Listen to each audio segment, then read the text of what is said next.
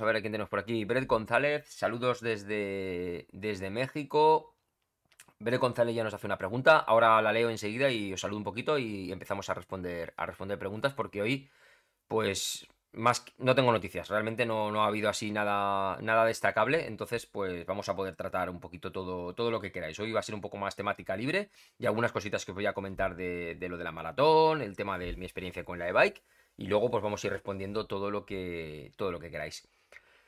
Carlos le tenemos por aquí, muy buenas tardes, el administrador.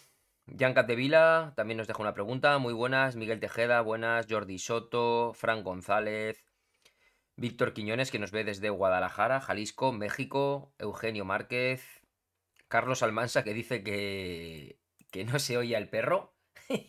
no, le tengo fuera. Hoy le tengo fuera porque si no, no nos deja. Siempre quiere salir y tiene ese afán de protagonismo y no puede ser. Muy buenas tardes. Juan Carlos Cruzado Sánchez, que se escucha muy bien. Rafael Canelón. Saludos desde Abu Dhabi. Madre mía, desde allí, desde la otra parte también, ¿eh? Muy, buenas tardes. Eh, Soco, todo estupendo. Yanga de que todo bien. Muy bien, tenemos por aquí a Marta LR también, que perfecto. Tony Ruth, que todo ok. Muchísimas gracias, Tony, por tu membresía del canal. Soco nos dice que se ve muy bien a 1080. Tenemos por aquí también a, Rubén Valiente. También muchísimas gracias, Rubén, por tu membresía del canal, nivel verde ya. Muy bien, tenemos a Xavier Giral, Jorge Salas, Rafael Canelón, Adrián Otero, Rui Matías, que va entrando desde Portugal. Bueno, pues muy bien, muy bien. Me alegro muchísimo de, de teneros aquí otro domingo más. Y bueno, pues hoy un poquito no ha habido noticias, no ha habido, la verdad es que no ha habido nada destacable, quitando pues daros un poquito de mi punto de vista, mi opinión sobre últimamente el tema de las presentaciones de Garmin. Lo comenté ya en el último directo con, con la presentación de Listing 2, que se supone que también iban a presentar el InReach 2, eh, que es el dispositivo ese de seguridad por satélite para tenernos geoposicionados, bueno, y en tema de mensajes, pues que ya no dependemos de la cobertura del móvil, sino que va por, por tema de, de cobertura de satélites, tiene su suscripción de precios en función de, bueno, un poquito de, de desbarajuste. Se supone que lo iban a presentar, pero es que ni lo presentaron. Entonces, pues bueno, yo quedé en mi punto de vista con el tema de las presentaciones de Garmin, pensando que iba a ser pues un directo pues chulo, donde se pudiera pues preguntar cosas, se pudiera comentar y ver algo más. Pues esta gente de Garmin, el Fenix 7 estuvo bien, pues porque era un poquito un producto estrella y un producto que se esperaba con muchísimas ganas. Pero ya lo visteis y ha vuelto a repetir otra vez lo mismo con el Listing 2. Por la mañana ya está todo colgado en la página web oficial de Garmin. O sea, ya no es que se trate de rumores de otras personas que se saltan los embargos, los protocolos y cuentan toda la información, sino que ellos mismos, los propios Garmin, ya lo tiene todo colocado, con todas las descripciones, con los precios, características. Incluso antes del evento ya estaban a la venta en Amazon también para poder comprar y recibirlos al día siguiente los productos. Y yo no sé qué sentido tiene que a las 4 de la tarde entonces se haga una presentación oficial de un producto de Garmin, cuando ya puede entrar cualquiera y verlo ahí. Mm, convocar a los medios, convocar a prensa, más parecer que estás haciendo, mi opinión, algo importante, que nosotros, pues con, por lo menos yo, con toda la ilusión, preparo ahí un poco todo el directo para emitir su señal, que poder compartirlo con todos vosotros, pues yo me quedo chafado completamente de ver que ya sé lo que se va a presentar, incluso se presenta menos de lo que se dice que se iba a presentar, que ya se conoce perfectamente todo el producto y le quita pues ese, ese hype, ¿no? Ese, esas ganas que tenemos de ver un poquito pues es lo que van a presentar, qué características tienen. Mi punto de vista, en definitiva, y por no extender mucho este tema, es que mucho que aprender de las presentaciones de Apple, la verdad. Y si tienes que hacer presentaciones de este tipo, mi consejo, si hay alguien de Garmin que lo esté viendo, o cambias la temática o te limitas a colgar un vídeo y se acabó. Y lo compartes con toda la comunidad, con todos los usuarios, sin dar ninguna preferencia ni nada de nada a prensa, porque ¿para qué? Al final mm, somos los últimos en ese sentido, los medios, prensa, quien sea.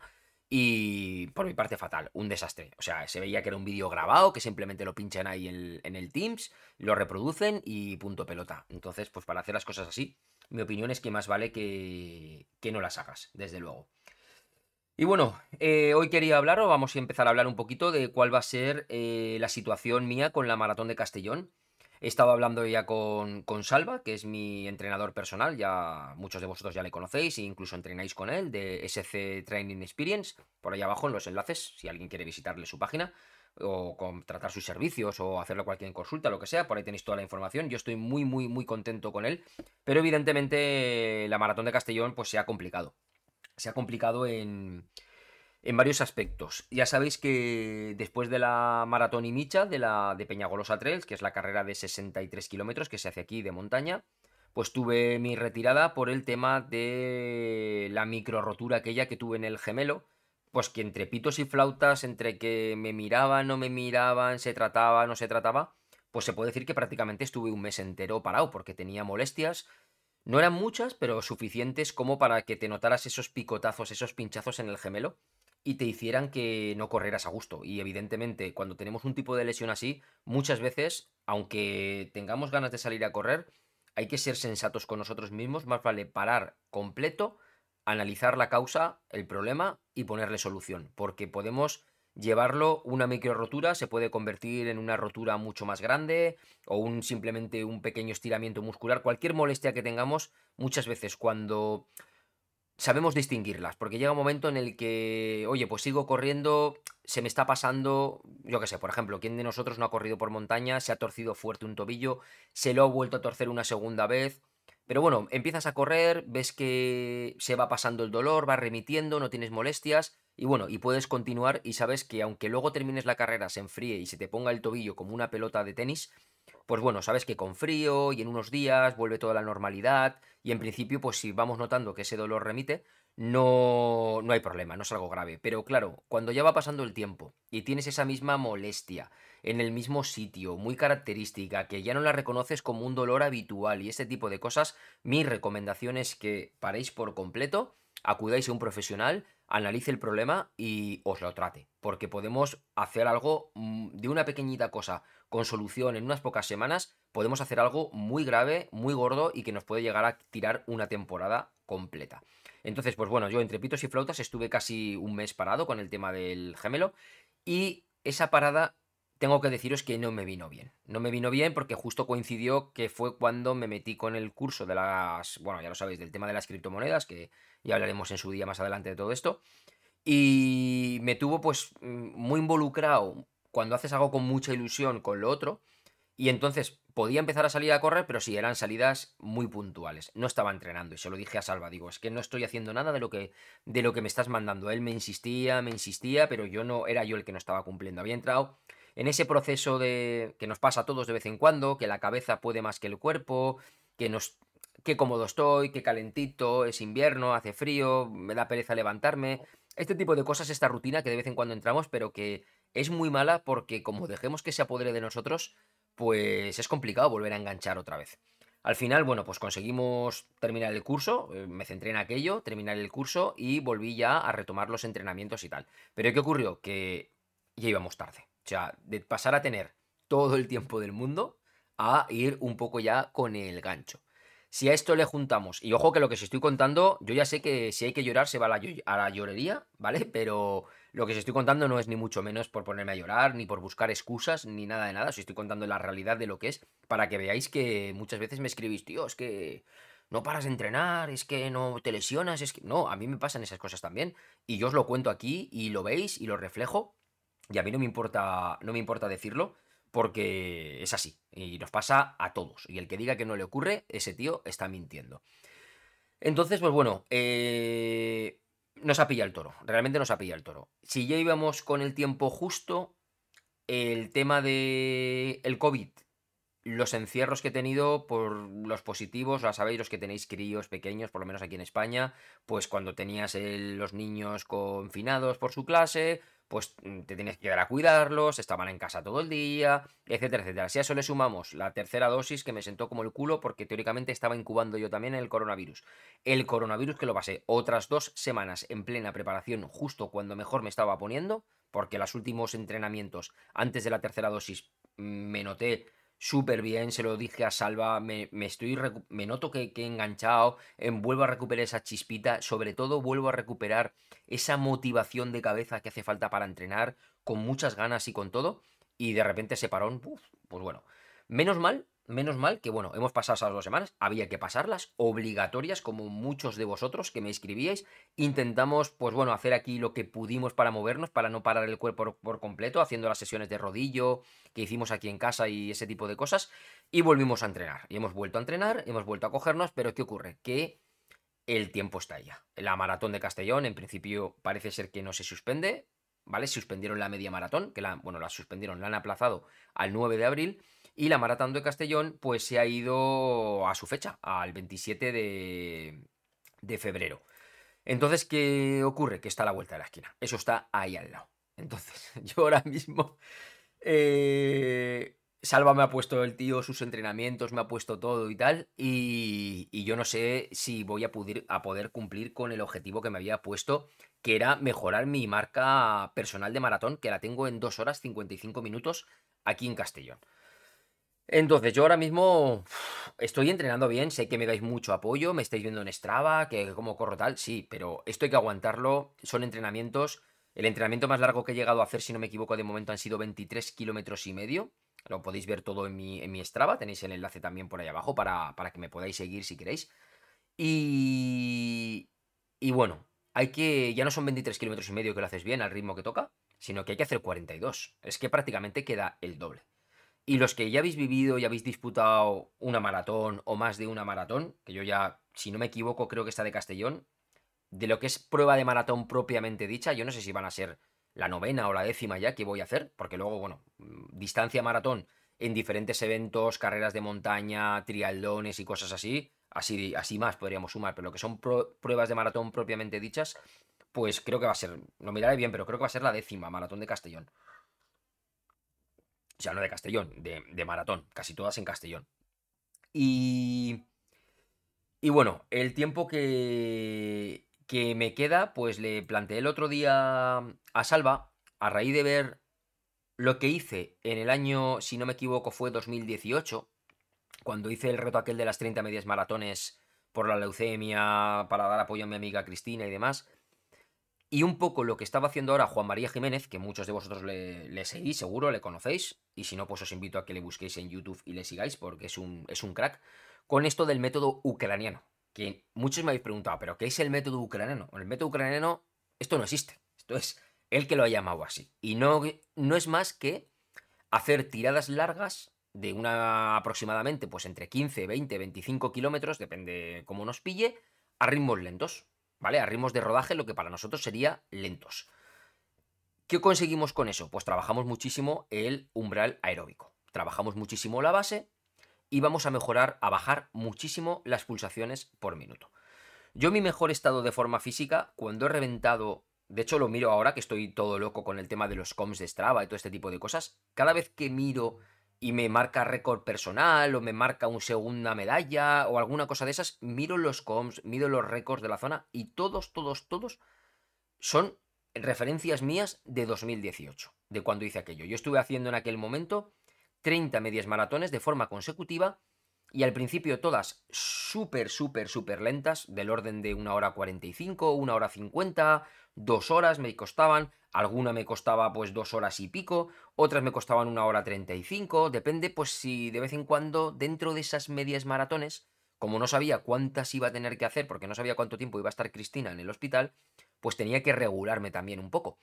Y como también estaba preparando la maratón de Castellón de aquel año, hablé con Juanma en aquel momento y me dijo, yo lo único que haría sería cada X medias maratones hacer cambios de ritmo dentro más vivos, de meter cambios de ritmo dentro y vas variando, pues te metes ahí 5 kilómetros a ritmo vivo, vuelves a bajar y vuelves a hacer muy lento y este tipo. El caso y la conclusión fue que después de hacer las 30 medias maratones, la media maratón número 25 o 26, no me acuerdo, Batí, un día me dio por salir, estaba súper motivado, salí súper fuerte, me dio por probarme y batí mi propio récord de media maratón. Siendo con 25 o 26 consecutivas, hice una hora 24. Bueno, una hora 23, 40 y pico en aquella media maratón. Tiempo mío de Strava, que está ahí puesto, con mis recorridos de por aquí todo. Pero me encontré súper bien. Ese año llegó un mes después prácticamente, o no llegó ni un mes, unas pocas semanas después llegó la maratón de Castellón. Y bueno, tengo que deciros que esas sensaciones que vas corriendo, que parece que no te vas cansando, que te quieres, me acuerdo yo durante la primera media maratón dentro de la maratón, le decía a mi compañero Mario, que es el, que es el fisio que corría con él, Mario que me quiero ir, Mario que me quiero ir. Íbamos 405, 406, 405, 4... más o menos íbamos ahí, yo me paraba porque meo mucho, me paraba, meaba, volvía a coger al grupo, Mario que me quiero ir y él espérate, espérate, que queda mucho, bueno, yo ahí, eso que te notas que vas frenado, que vas retenido, pero que te ves y dices, madre mía, pero si voy a 130 y pico pulsaciones de cardio, voy una pasada. Y, y la verdad es que llegó un momento cuando llevaba el kilómetro 26 o 27 que, le, me dijo, oye, coge y vete. Y me fui. Y, me largué, me largué para adelante solo y yo recuerdo pues pasar el kilómetro 32, 33, el reloj diciéndome, te estás pasando de ritmo, frena, que te estás pasando. Yo recuerdo mirar el reloj ir, ir a ratos a 3.45, 3.47, 3.50. De hecho, hubo gente, no os conozco a todos, pero ya me comentaron y me escribieron en Strava y me dijeron, es impresionante porque has hecho la segunda media maratón de la maratón más rápida que la primera media maratón, que ya es raro, ¿vale? Y bueno, el caso es que entré en meta en 2.55 y con unas sensaciones de que si hay que te correr 10 kilómetros más, los corres. O sea, pero sin ningún problema. Con esto os quiero decir que gracias a esos entrenamientos a ritmo lento en tiradas largas, conseguí un estado de forma física el mejor que he tenido en mi vida. Espectacular. Además, pierdes mucha grasa. Es verdad que no hacía absolutamente nada de gimnasio, con lo cual, pues también pierdes músculo. Y, bueno, pues me planté en 61, 61 kilos y medio, una cosa así, estoy ahora en 67, o sea que imaginaros, verdad que a mucha gente me veía y me decía, tío, es que parece que estés enfermo porque se me notaban los pómulos y todo el rollo aquel. Y entonces esto os lo cuento porque al final con Salva le cogí y le dije el otro día, Salva, ¿qué te parece si hacemos, aprovechando el nombre de Juanma, de lo que ha hecho del método ucraniano? Que yo no sé si es real o no es real o no, pero bueno, método ucraniano, el hacer tiradas largas de aquí a lo que queda de la maratón, todos los días, pim pam, pim pam, pim pam, pim pam, sin descanso, metemos de 15, 20, 25 kilómetros, lo que haga falta, y lo metemos ahí. Y me dijo él, a ver, eh, no es lo que más me gustaría, pero entiendo que también hay que tomar medidas desesperadas si queremos, por lo menos, por lo menos, intentar hacer algo decente. Yo ya no te digo, no sé si, no, ya no sé lo que pasará, ya no sé si conseguiré el objetivo de bajar mi marca o no, si no, pues lucharemos por un sub 3, y si no, pues será lo que tendrá que ser, porque ya sabéis que hay que disfrutar y no vamos a poner tampoco la salud en riesgo ni nada de nada, y pueden ocurrir mil cosas. Pero yo de momento sigo intentando y sigo preparando para, como si fuera a intentar batir mi propia marca. Luego, pues ya veremos qué es lo que, lo que ocurre, lo que tenga que ser será y no pasa más nada porque ni vamos a ganar, ni hay que demostrar nada a nadie, ni nada. Esto vamos a disfrutarlo, a mí me encanta disfrutar del proceso, disfrutar del proceso con todos vosotros y bueno, y siempre tienes ahí esa dudilla, ¿no? De, qué pasará, esos, ese gusanillo que te recorre por aquí dentro, que, que hay ganas ya de, de, de vivir esa experiencia. Y, y, entonces hablando con él me dijo, oye, pues, pues vamos a hacerlo, porque hay que tomar medidas, entre comillas, medidas desesperadas. Ya para lo que queda, pues vamos a probarlo. Pero lo único es que no vamos a hacer todos los días una tirada de 20 kilómetros, sino que vamos a ir incrementando el volumen de kilómetros. Hoy han tocado, el otro día tocaron 15 a un ritmo, que ahora comentaremos. Hoy han tocado 20 a ritmo lento, mañana me tocan 22. Y así, ahora os enseñaré la planificación, cómo me lo ha montado. Pero vamos a intercalar eh, entrenamientos a ritmos en Z3. Z3 de ritmo. ¿Vale? Yo con Salva, siempre que os hablo, que veis que en Strava os pregunto Z1, Z3, que, me, lo pongo ahí en la descripción, siempre estamos hablando de ritmo, ¿vale? Yo con Salva siempre entreno ritmo. Nos olvidamos de las pulsaciones. Z1 de ritmo, se supone que voy muy lento, como hoy, que me han salido a 139 o 140 pulsaciones de media, no lo sé, en los 20 kilómetros, súper a gusto, o sea, un disfrute, una gozada. Cuando, pues, vamos a ir combinando entrenamientos de tiradas largas Z1 con entrenamientos también de tiradas no tan largas, pero en Z3. Z3, por ejemplo, a mí me salía entre 4.17 y 4.27. Entonces le vamos a dar ahí esa chispilla y combinado con algo de gimnasio. Y vamos a probar eso de aquí a la maratón. Descansaremos, creo que me ha puesto de descanso dos días antes de la maratón y se acabó. Y a la maratón. Y a lo que tenga que salir, saldrá. No sé vosotros si habéis estado siguiendo un poco a, a Juanma con sus tiradas, pero fijaros eh, con lo que lleva ya, que se está metiendo el tío semanas de 150 kilómetros a la semana. Y fijaros el estado de forma física en el que se está poniendo. O sea, el otro día se cascó la maratón de Valencia a Gandía, creo que era, o bueno, otro pueblo de allí, una distancia maratón. Y el maricón se la hizo en 2 horas 52, si no me equivoco.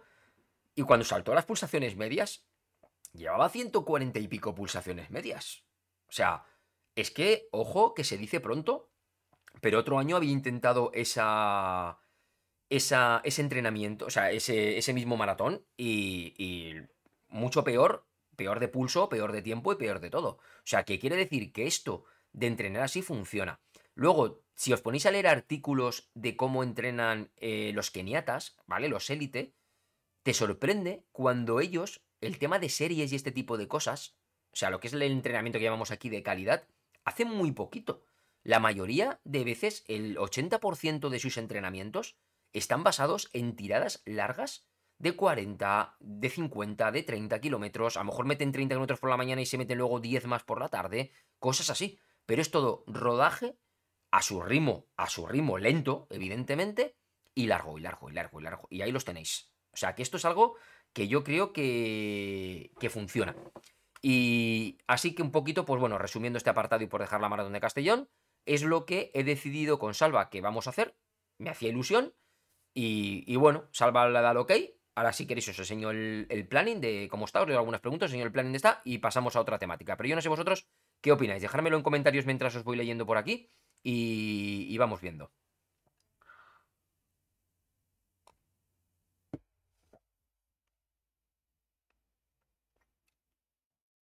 Mira, por aquí me dice Lorenzo Leal, creo que Lorenzo, creo, Lorenzo, corrígeme si no me equivoco, tú también entrenas con Salva, ¿verdad? Y además hiciste un pedazo, tiempazo en Valencia, en la maratón de Valencia, tío. Qué envidia, qué grande. Sí, señor. Creo que eres tú, ¿eh? Creo, ¿eh? Corrígeme si luego te leo por ahí abajo. Pero creo que eres tú. Ahora, todas las preguntas que me estáis haciendo de los Fénix, de Garmin, de todo, no os preocupéis que las vamos a, contestar todas, ¿vale? Eh, a ver, por aquí, bueno, gente nueva que ha entrado, José Francisco Ramírez, muy buenas, Cristian Pinto Pulido, muy buenas, Miguel Ángel Yadó, también muy buenas, Javier de Juan, Rui Matías, Pablo Chacón, José, José Moyano, también muy buenas, que puedes, por fin puedes desde Barcelona y por fin puedes engancharte al directo del café. Perfecto, pues nada, bienvenido y muchísimas gracias por, por estar aquí. Mandrake Prada, que nos saluda desde Estados Unidos. Rubén Calvo, que también le tenemos por aquí. Muchísimas gracias, Rubén, por ser también miembro del, canal. Ahora te contesto también la pregunta, sin ningún problema. Juan Carlos Cruzado, muy buenas. Ricardo Ruiz, también le tenemos por aquí. Diego Rosales, eh, Lorenzo Leal me dice, ¿te refieres al método ucraniano? Sí, sí, lo que estamos hablando es el método... A ver, que yo no sé si alguien sabe si este método, yo creo que no, porque se lo pregunta Juanma y me dijo, no, no, si esto le he puesto yo el nombre, yo me creía que era un sistema de entrenamiento o algo, pero que va, que va, que es una, una historia, una apoyada que se ha montado él y, y ya está. Pero sí, es el método ucraniano, el realizar entrenamientos todos los días tirada larga a ritmo lento. Ya está. Básicamente sería un resumen, un resumen gordo de esto. Eh, Carlos lo dice aquí, Meto Ucranios es una larga historia. Hostia, Carlos, pues me gustaría escucharla un día, pero vamos, que Bifini se lo ha resumido muy bien. Pues bueno, pues más o menos entonces lo que, lo que os he contado. DJ Sin dice, todos los días tiradas largas, sí, todos los días tiradas largas, efectivamente. Todos los días. Yo, es que encima, ya no es una cosa que diga, voy a probarlo a ver qué pasa. Es que ya lo he probado. Es que sin saber que esto era, entre comillas, un método ucraniano, haciendo un reto para una amiga, lo viví en mis propias carnes. Y la sensación y la experiencia personal que tengo es indescriptible, es de 10. O sea, funciona, funciona. Hay momentos, es verdad, que lo pasas muy mal, porque en mi caso tenía que ser una media, una media maratón cada día y más de una vez yo hubiera parado, hubiera descansado y de todo, pero como era un reto, no podía parar y tenía que hacerlo. Entonces, tuve una en la que estaba súper resfriado y súper cascado muscularmente y me tocó hacerla andando que me acompañó mi mujer, me acuerdo, en el vídeo lo tenéis por ahí, y se ve que ella me acompaña, iba con un moñón, tenía esta fiebre y todo, y pero bueno, tenía que cumplir, le hice andando, que nos costó tres horas y pico largas. Pero, pero el resto intercalaba. Los días que me decía, porque aquello me, ayudó, me ayudó Juan María Jiménez en aquel momento, y, y cuando tenía que hacer lo que hubiera sido descanso, esas eran súper, súper, súper, súper lentas. Dos horas, dos horas y pico la media maratón. Las otras, pues volvíamos a meter cambios de ritmo, más vivo. Pero cada vez te vas encontrando mejor, te vas encontrando mejor. Hombre, muscularmente me acuerdo tener que ir al fisio con Mario, que me ayudó muchísimo también con el reto en el sentido de que me acompañaban por las mañanas, algunos días, algunos kilómetros, no todos, pero me acompañaban diferentes, diferentes amigos de la grupeta, me acompañaban diferentes días, pues eso, un tramo, 10 kilómetros, 12 kilómetros, lo que cada uno podía antes de irse a trabajar, porque yo salía mucho, mucho antes. Me iba a lo mejor a las 5 y cuarto, 5 y media de la mañana de casa. Y, y me acuerdo que Mario me hacía hueco en la consulta y me tenía que decir, tío, es que estás muscularmente tan cargado, claro, evidentemente al final es inevitable y te cargas por mucho compes que te metas, por mucho electroestimulador, por mucho masaje que hagas, te cargas. Y me acuerdo que me tenía que hacer punción seca y a lo mejor llegaba un día en el que me decía, pero no podrás correr. Y digo, pues esta tarde tengo que salir a correr, porque hoy no lo he hecho por la mañana, tengo que ir esta tarde. Y recuerdo hacerme la punción seca e irme a las dos horas a correr. Hay momentos en que lo pasas mal, duele, pero bueno, como todo reto, a mí me aguantaba el pensar, si yo estoy dolido, a mí me duele, a mi amiga que está pasando luchando contra una leucemia, que poco menos que se está muriendo, imagínate lo que tiene que ser. Entonces tengo que hacerle. Y era, a mí era lo que me mantenía vivo. Tenía el apoyo de mi mujer, de mis hijos, todo el mundo. Entonces me mantenía.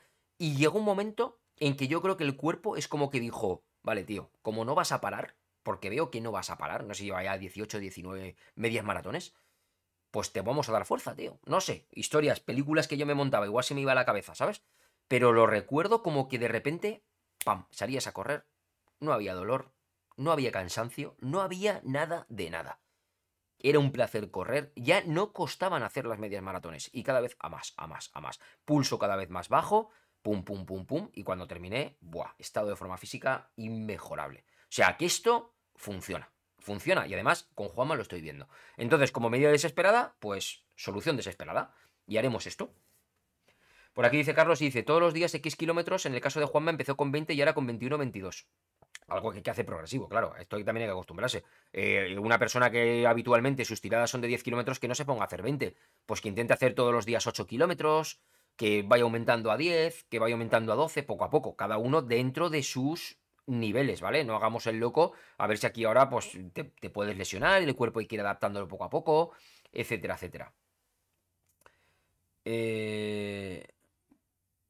A ver, dice... Ahora os contesto preguntas. Dice Carlos, dice, ¿ves? Valencia Cullera todos los días lo hace. José Antonio Valero comenta, es un entreno polarizado. Polarizado, pero, a ver, no estás cambiando, no estás haciendo ciclismo... Bueno, eso sería entrenamiento cruzado. Polarizado te refieres por los cambios de ritmo. Porque no entiendo. Yo de entrenamiento tampoco soy ningún experto, ¿eh? por eso tengo una persona que me lleva. Me imagino que te refieres porque cruzado es cuando combinas con ciclismo, por ejemplo, o con natación, ¿vale? Para no, no sobrecargar siempre lo mismo. Polarizado me imagino que te refieres a porque hacemos cambios de ritmos dentro del, del propio entrenamiento, ¿verdad?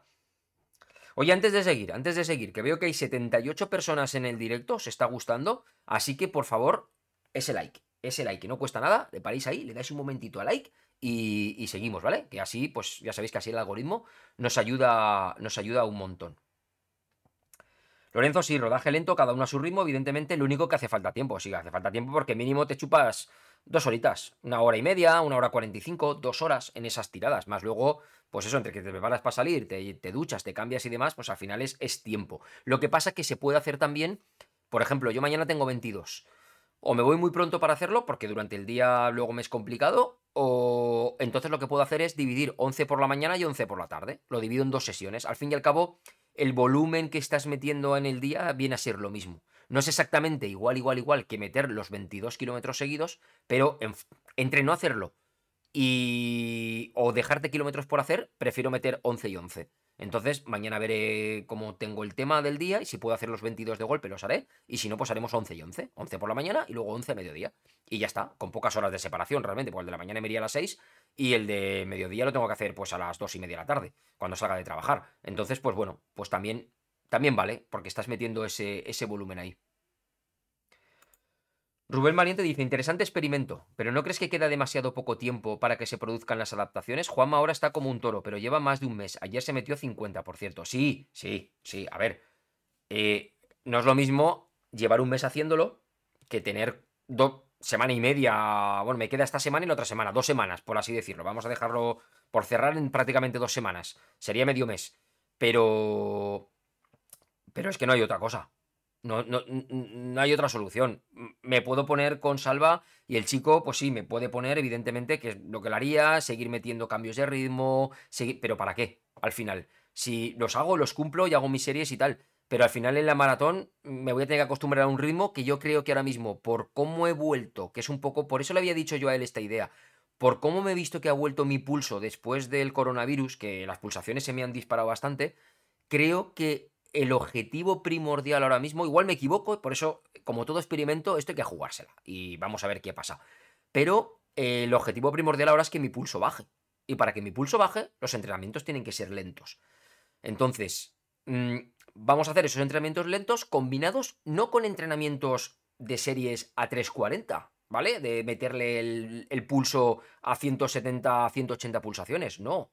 Sino con cambios de ritmo, o sea, con otros días a ritmo de Z3. Es decir, yo a ritmo de Z3 estoy rodando ahora mismo pues a 167, 165, más o menos de ritmo. Si consigo ese ritmo que vaya bajando junto con las tiradas largas a ritmo lento que me vaya bajando el pulso, si de aquí al día de la maratón hemos conseguido bajar pues 10 pulsaciones, pues eso que llevamos, y muchísimo mejor. Entonces va un poco por ahí, ese es el, el, experimento. Lo ideal, llevar un mes, si hubieras querido, llevar un mes y probar a ver qué pasaba en la maratón, que es lo que indirectamente yo me encontré el día, el día del reto, más o menos. Entonces, pues, pues bueno, vamos, vamos a ver qué, qué pasa. José Alberto Sánchez dice, este tipo de entreno y algún farle que otro y te pones más fuerte que el vinagre. Sí, es, es la idea. Lo de los farle, pues combinar lo que me... Eh, yo no pensaba hacer lo de los cambios de ritmo, pero fue Salva el que me lo ha dicho. Vamos a meter esos cambios de ritmo, vamos a meter esas sesiones de ritmo más vivo también. Entonces, pues va por ahí un poco él también para que eso. Carlos dice que el nombre viene a raíz de un corredor de ultrafondo. Ah, amigo. Vale, vale. Es que sé que Juanma está súper metido con el tema de, del ultrafondo. Ahora se ha metido en la chispa y sé que está todo loco con todo esto, ¿sabes? Entonces, la verdad que, que muy bien.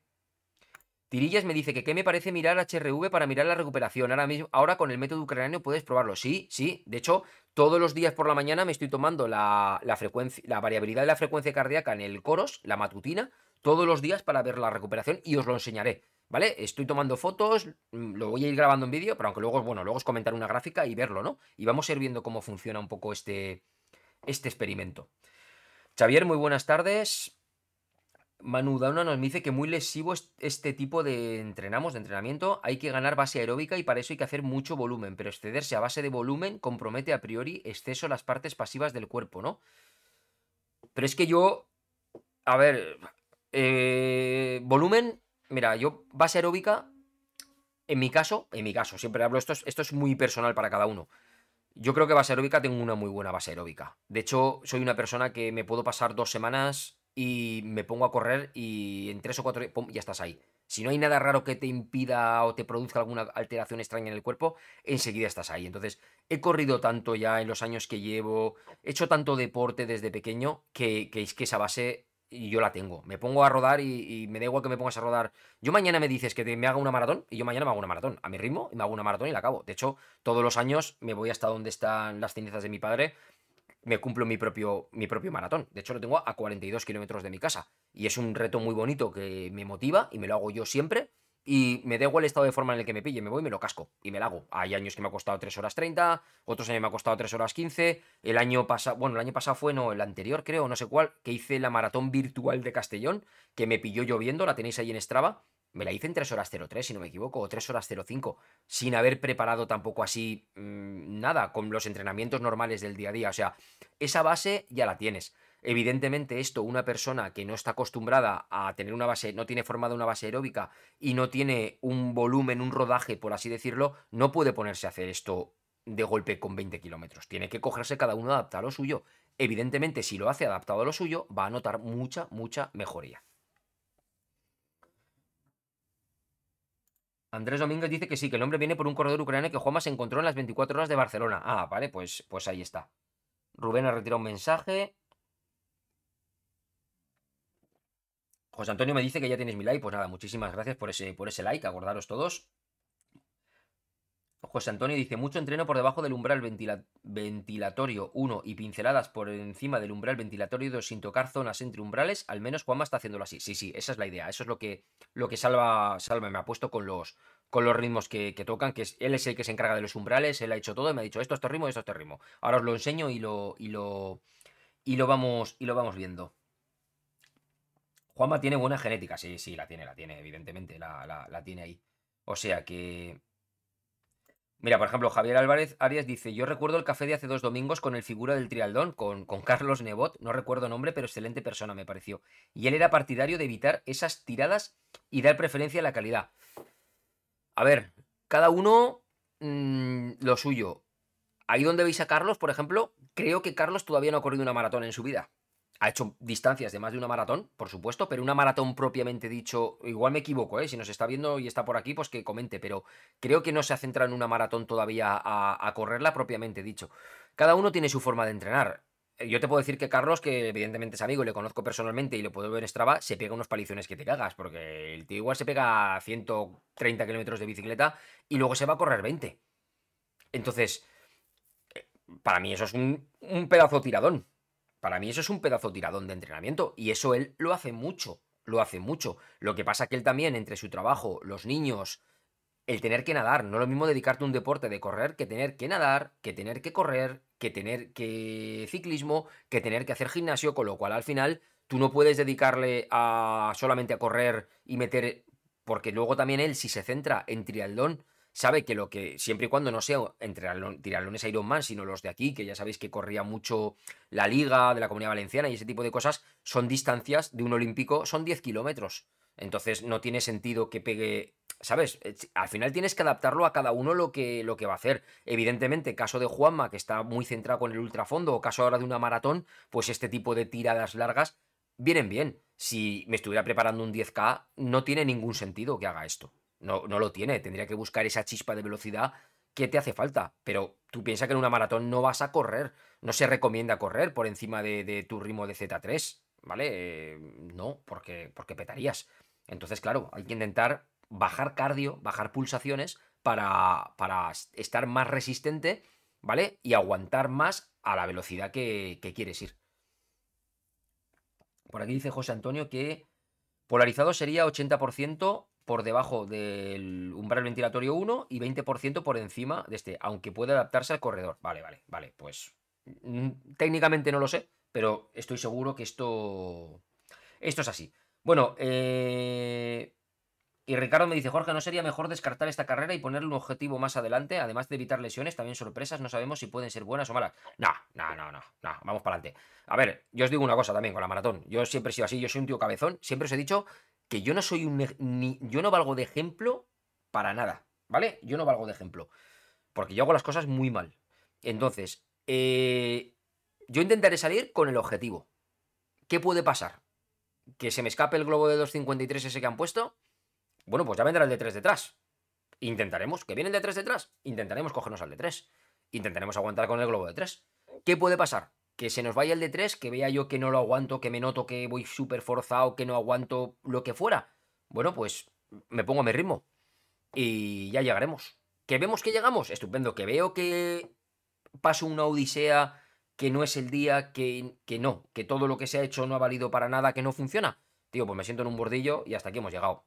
Pero ese día yo salgo y a disfrutarlo, a grabarlo y a lo que se pueda y ya está. Si me tengo que retirar en el 33, me retiraré en el 33 y si puedo llegar y cumplir con el objetivo, pues lo intento. Y ya está. A nivel lesiones, me encuentro muy bien. Te lo digo de verdad. Mm, no soy una... Tocamos madera, por supuesto, ¿vale? Toco, toco madera por todos los lados. Pero no soy una persona que, quitando de lo que me pasó en montaña lo del gemelo, raras veces me he lesionado a nivel muscular de tener problemas. Es verdad que reconozco que yo no sé si será calidad, llámale X, lo que sea, cada uno tiene una constitución, tiene una genética, tiene un ADN ahí escrito, y no suelo ser una persona que me lesione mucho. Tuve, cuando empecé a correr hace muchos años, muchos, muchos problemas, los típicos de cualquier persona que empieza a correr, que si peridionitis, que si esto, que si lo otro. Tengo muchas torceduras en montaña, pero que bueno, tiro, aguanto, me aguanto el dolor un poquito y voy pasando. Pero la verdad es que recupero muy bien y gracias a todo lo que tengo para recuperar, pues lo, noto, lo agradezco y yo creo que todo eso me ayuda mucho a que no tenga lesiones y a que me pasen este, este tipo de cosas. Entonces, la verdad que guay. Objetivos, hay más, tío. Si es que hay muchos. Entonces, vamos a intentarlo. Más en la de casa, que siempre hace ilusión, la familia, amigos, compañeros. Y eso mola, mola, mola bastante. Por aquí tenemos a Vicente. Vicente, muchísimas gracias por estar aquí y muchas gracias también por ser, por ser miembro. Y Rubén nos dice, eh, Alexandre Sorokin. Ah, claro, claro, se llama el ucraniano, lo podéis seguir en Strava. Tiene el récord del mundo en 24 horas, 309 a 4.39 el kilómetro. Realmente es lituano, creo. Vale, Juan me lo ha llamado ucraniano. ¡Qué cachondo! Esta semana se ha metido 285 kilómetros. Hostia, qué bestia parda. El Sorokin, sí que es verdad. Sí que es verdad. Es un. un, puto crack, hablando, hablando claro. La verdad que... Sí, sí, sí, sí, sí. Ah, pues lo voy a buscar, lo voy a buscar y le vamos a, le vamos a, a hacer. Y bueno, voy a contestaros algunas preguntas de las que me habéis dejado por arriba. Venga, si os parece. Y así vamos alternando preguntas con cosas que os voy contando y este tipo de cosas. Voy a poner ya por aquí un poquito más de luz a esto, a la cámara. ¿Vale? Para que se nos vea mejor. Venga, y, y le damos. Vamos a ver, empiezo por, por preguntas que había por arriba. Me preguntaba por aquí Brede González. Hola Jorge, una pregunta. Tengo el 945 y no he podido sincronizar las bandas. Me dicen que es mediante Amplus y no por Bluetooth. ¿Sabes cómo hacerlo? Mm, a ver, no sé qué bandas te refieres, pero en principio, en principio, hay dos tipos de bandas que yo conozca. Si es de Garmin, son Amplus o pueden ser Amplus y Bluetooth. Con lo cual, con el 945 te pueden sincronizar de las dos formas, por Amplus y por Bluetooth. Entonces tienes que irte a sensores, bandas de frecuencia cardíaca y configurar. No te lo puedo enseñar porque mi Garmin 945 eh, lo he vendido, ya no lo tengo. Entonces no te lo puedo enseñar, pero vamos, que es muy, muy, muy sencillo. Irte a sistema, sensores, en eh, accesorios, sensores, y estaba por ahí. Y, buscas bandas de frecuencia, o le das a buscar todos, la tienes que tener puesta, eso sí, ¿vale? Tiene que estar puesta la banda y te la tiene que detectar. Entonces, mm, tiene que funcionar. No, no, no hay más. Jan Candemila me dice que cómo veo el listing 2 calidad-precio. Pues mira, te soy sincero, ha pegado tal bajada el 1. Es que el listing es un reloj en el que no estoy puesto. Eh, ya os comenté el día de la presentación del directo.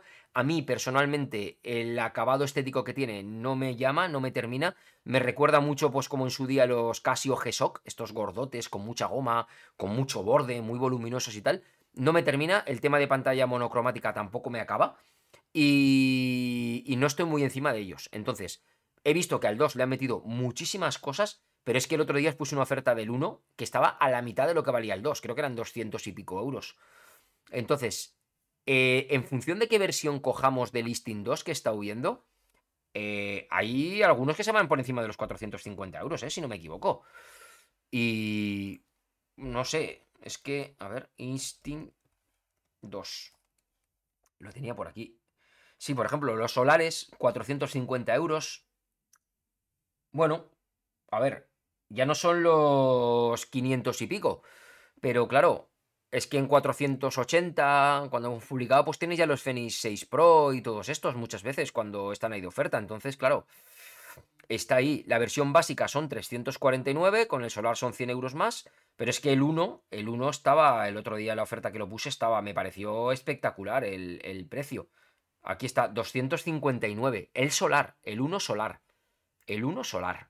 Entonces, claro, si te hace falta todas las métricas que lleva y todo ese tipo de cosas, pues entonces puedo entender que... Mira, te voy a poner aquí el enlace por si te interesa. Y ya sabéis que con los enlaces son enlaces de afiliado, que si hacéis compras con ellos, pues me ayudáis un montón. Pues claro, si te interesan las métricas que lleva ese 2, pues evidentemente tienes que ir al 2 y todo lo que lleva por el precio, pues, pues bueno, estás comprando algo mucho más económico que los 7, ¿vale? Y cosas así. Pero si lo haces por el tema de que te gusta el diseño del reloj, de que quieres carga solar a un precio comedido y hay muchas métricas que no te interesan o que o cosas como lo del pagos NFC que le han puesto, creo, y cosas así, pues el 1 mm, en ese precio 250 está muy muy muy bien. Valóralo tú, es que es un reloj que no estoy muy encima, entonces sí que te podría decir, "Ostras, pues está muy guay." No, a lo mejor otro usuario si lo lee, nos escucha por aquí, pues lo puede poner, pero no sé decirte la relación de calidad-precio si es buena o no. Es que no he visto ni siquiera el, reloj eh, físicamente. Vale, a ver qué más me dejáis por aquí. Rafael Canelón dice que ya le llegó el Fenix 7, que sin embargo anda un poco perdido con él.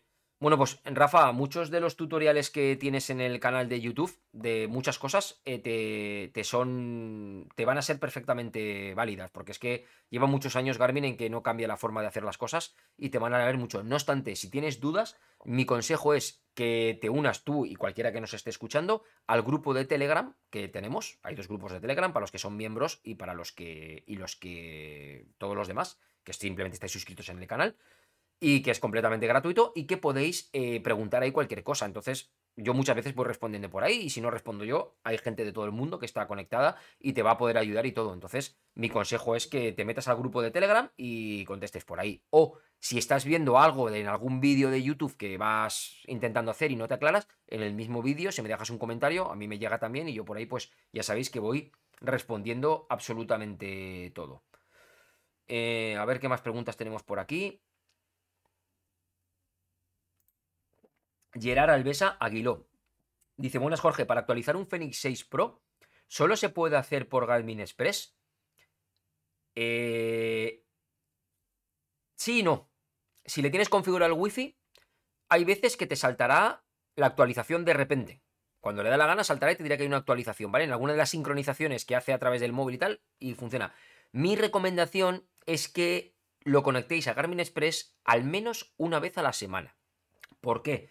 Porque el archivo de actualización de la posición de los satélites, tenéis un artículo de eso, de cómo funciona, se llama el Epo, el File, y ese archivo se actualiza a través de Garmin Express. Ese archivo lo que tiene es el registro de las últimas posiciones de satélite de donde nosotros hemos estado y le vale al reloj para que cuando tiene que buscar antes de empezar la actividad los satélites GPS para encontrarlo más rápido, consulta ese archivo más donde está con lo cual es capaz de enganchar de una forma más rápida los satélites. Entonces ese archivo, en el caso de Garmin, se actualiza a través de Garmin Express. Simplemente le das, sincronizas y él si lo necesita lo actualizará. ¿Vale?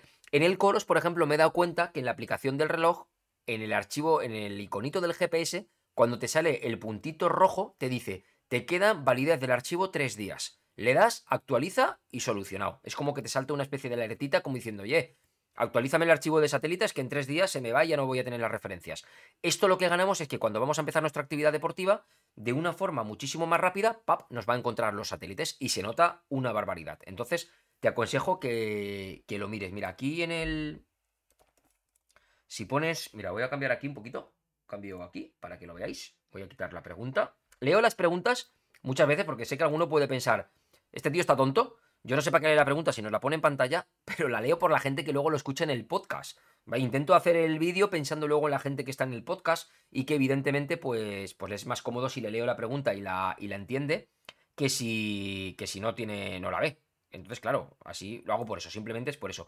Vale, cuando estéis aquí en la página web de Bifinisher, que esto ya sabéis que lo, lo, cambiamos hace, hace poquito, abajo del todo tenéis un buscador. Aquí. Entonces, si tú ahora pones aquí simplemente GPS, te van a salir los artículos. Y aquí hay uno que te explica eh, los modos de GPS, en el caso hablo del Garmin Fenix 5, porque esto lo hice en el día, en su día con el Garmin Fenix 5, pero aquí abajo, bueno, los modos siguen siendo los mismos, bueno, ahora es verdad que han metido alguno más con el tema de los duales, pero aquí abajo, explico cómo funciona cada uno, aquí está, solución de problemas más comunes, y aquí mira, los satélites están orbitando alrededor de la Tierra con lo que sus posiciones varían al momento. Cuando notemos que vamos a comenzar una actividad y que nos tarda mucho tiempo en captar la señal, es porque el archivo EpoFile no está actualizado. Y si no me miréis con esa carita de corderos degollados, EpoFile, mande. Aquí explico. Cuando sincronizamos los relojes, bien por la móvil o bien con el ordenador a nuestro Garmin Connect, no solo se sincronizan las actividades que tenemos, también se actualiza el archivo de posicionamiento de satélites para que el reloj sepa dónde buscarlos y los encuentre con una mayor rapidez. Entonces, Aquí hablaba en su día de que sea a través del móvil, pero creo, creo, creo, creo que el EpoFile solo se actualiza a través de Garmin Express, creo. Igual lo han cambiado ya y se hace a través de eso también, ¿eh? Pero mi recomendación de vez en cuando, actualízalo a Garmin Express, conéctalo a Garmin Express, porque merece, merece mucho la pena actualizarlo por ahí, que siempre puede saltar alguna, alguna cosita. Vale, eh, José Francisco Ramírez me dice, buenas tardes, ¿cuánta memoria ocupan los mapas en los Fenix 7 que lo llevan preinstalados? Pues no lo sé porque no tengo ningún Fenix 7 pero sé que podíais poner los mapas por partes también. Y si no, pues los quitas y te los descargas por partes, que sé que eran unas funcionalidades nuevas que tenían los Fenix 7, el poder seleccionar qué partes de mapas necesitamos para poner. Así que si tienes espacio de sobra, déjalos. Me imagino que en los que vienen preinstalados es porque creo que venían preinstalados en la versión 7X y en las versiones Zafiro, si no me equivoco. Las normales no lo llevaban preinstalados.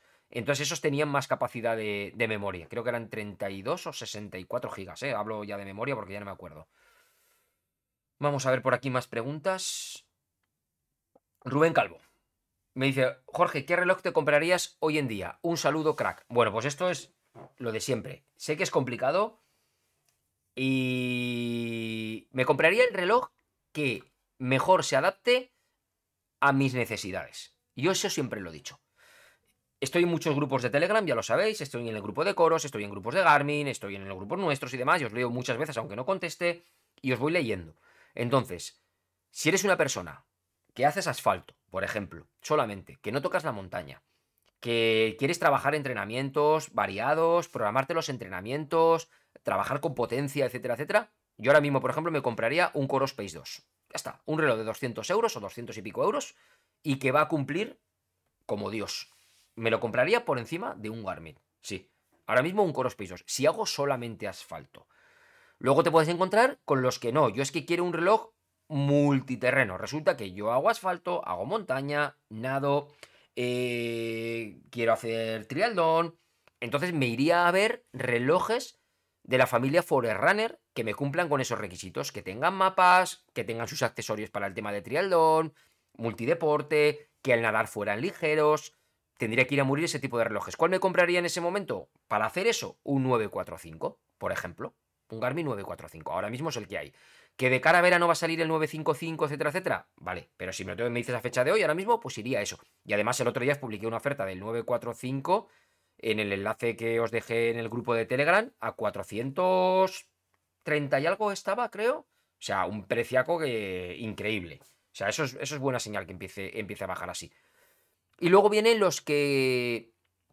Es que me dedico más a la bici que a correr. Corro puntualmente. Bueno, pues entonces yo me compraría un Edge. Si lo mío es el ciclismo y me dedico exclusivamente a la bici, me compraría un Garmin Edge porque voy a ver todo muchísimo más grande en pantalla y me compraría un reloj de Garmin, más que nada por poder tener la posibilidad del tema del tema del True Up, ¿vale? Que ya sabéis esa vinculación que hay entre datos del reloj de muñeca y el datos del Edge, en el que me permita pues mantenerlo actualizado, pero me compraría un reloj muy básico de Garmin para poder eh, correr las cuatro cosas que correrá. Un 55, por ejemplo, Mm, si me puedo estirar un poco más, pues me iría a lo mejor a un 245, algo así, ¿vale? Un reloj de ese tipo. Pero porque mi preferencia es el ciclismo.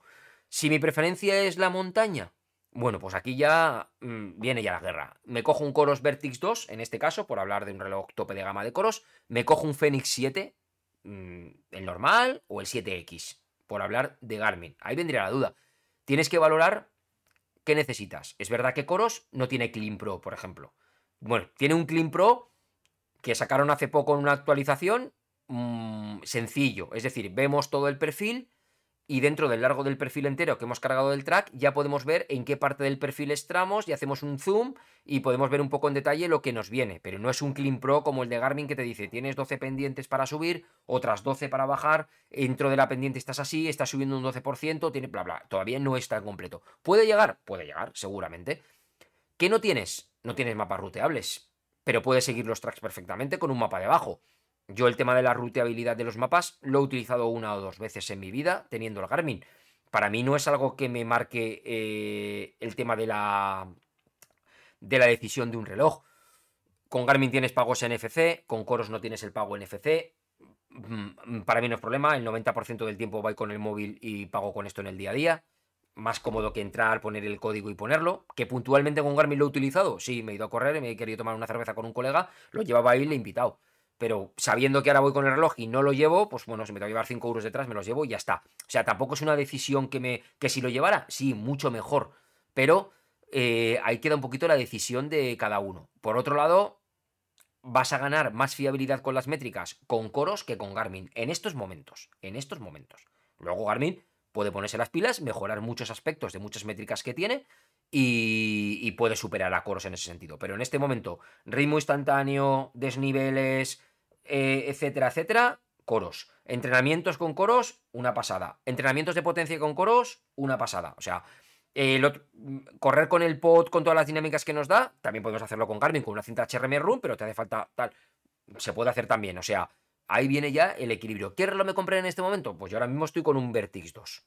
Y estoy contento con él. Y el otro día me surgió la oportunidad que lo puse a la venta el Garmin 945 y la he vendido.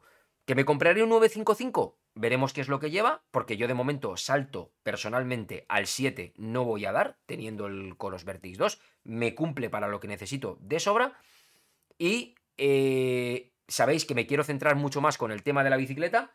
Tengo el 1030 que no descarto a lo mejor venderlo, ya lo veré, para ver ese futuro 1040, qué es lo que lleva. Y ver ahí un poco pues lo que podemos tener o dar un salto al 1030 Plus por el tema de tener un procesador un poquito más avanzado, más rápido en su respuesta, en ese tipo de cosas. Pero ya veremos porque de momento no me es fundamental. Entonces, pues bueno, eh, ya iré viendo cuando presenten, porque prisas ahora mismo, la verdad que no, no tengo ninguna, y las prisas no son buenas consejeras eh, en estos momentos. Bueno, 97 personas, 100 personas ahora mismo en el directo. Muchísimas gracias, de verdad, 100 personas en un café con Bifinisher, y os agradecería, pues eso, acordaros que vais llegando nuevo, que me dejéis vuestro, vuestro like que hay 66 solamente, estoy viendo, que ya me he puesto aquí el chivato que me dice cuántos habéis dejado likes. Falta que me diga el nombre de quién no lo ha dejado y un día os juro que os menciono a todos. Así que nada, dejarle ahí el like, venga, va, que no cuesta nada y seguimos respondiendo preguntas y pasamos a más cosas. Juan Carlos Cruzado me dice que si el modo estamina vendrá para la familia 6 y si podrás analizar el Fenix 7X Pro pronto. Eh, no lo sé si va a venir o no, no lo sé. Lo dudo mucho porque es una de las herramientas que puede hacer una persona decantarse entre comprar un 6 y comprar un 7. Este tipo de métricas ayudan mucho en ese sentido. Entonces, dudo mucho que venga el tema de la estamina. Si voy a poder analizar el Fenix 7X pronto, eh, pues es que Garmin, si os soy sincero, le he escrito tres veces, he escrito a Garmin, a la agencia de marketing de Garmin y a Garmin personalmente, y la agencia de marketing dice que ahora lo ha centralizado todo en Garmin, lo llevan todos Garmin, me pasan dos correos, he escrito los dos correos, ninguno de los dos correos he obtenido respuesta por parte de Garmin.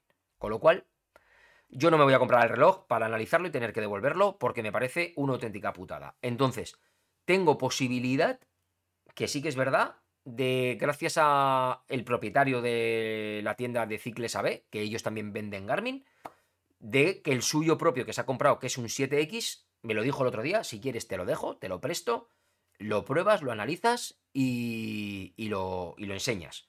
Entonces podría pedírselo y podría hacer los análisis. ¿Qué ocurre? Estamos ahora a dos semanas ya de la maratón de Castellón. Entonces estoy centrando todos los entrenamientos ya con esto. Quiero ver la recuperación cómo va. Entonces no quiero andar mezclando de reloj ahora mismo. Es posible que después de la maratón, aunque me meta con el tema de bici, voy a seguir saliendo a correr y demás, y como tengo también muchas cosas acumuladas que tengo que terminar, un montón de cosas de análisis que ahora os comentaré, de vídeos que tengo que subir, y se me está acumulando, porque es que me están llegando un montón de cosas de verdad para probar y súper interesantes, y quiero cumplir con todo, porque si no, yo soy una persona que me gusta, cuando me, me entregan algo de material, me gusta probarlo bien, luego comentároslo, y eso lleva faena de probar, de grabar, de editar el vídeo y todo. Entonces quiero ir cerrando todos esos flecos que tengo abiertos y después, si eso, le pido el Fenix 7X sin ningún problema y yo hago todos los tests con calma, lo pruebo y os lo enseño y lo, y lo vemos sin ningún problema. Vamos a ver qué más hay por aquí.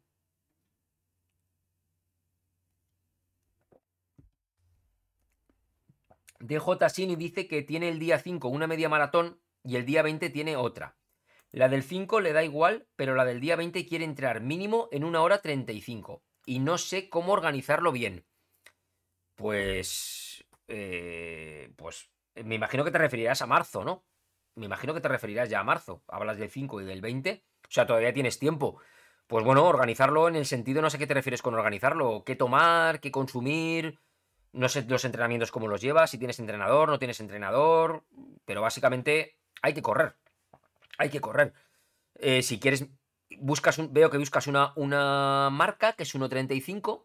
Entonces, bueno, pues yo te incluso te aconsejaría que, como tienes tiempo, en la del día 5, que es la que dices que te da más igual, mi consejo es que aproveches, por ejemplo, a crearte, si tienes un Garmin que te permite utilizar la estrategia Pace Pro, tienes vídeos en el canal de cómo se hace, prográmate la, la, media maratón del día 5 como tu entrada en meta en 1 hora 35 con Pace Pro y aprendes a interpretarla y a lo que te va diciendo e inténtalo.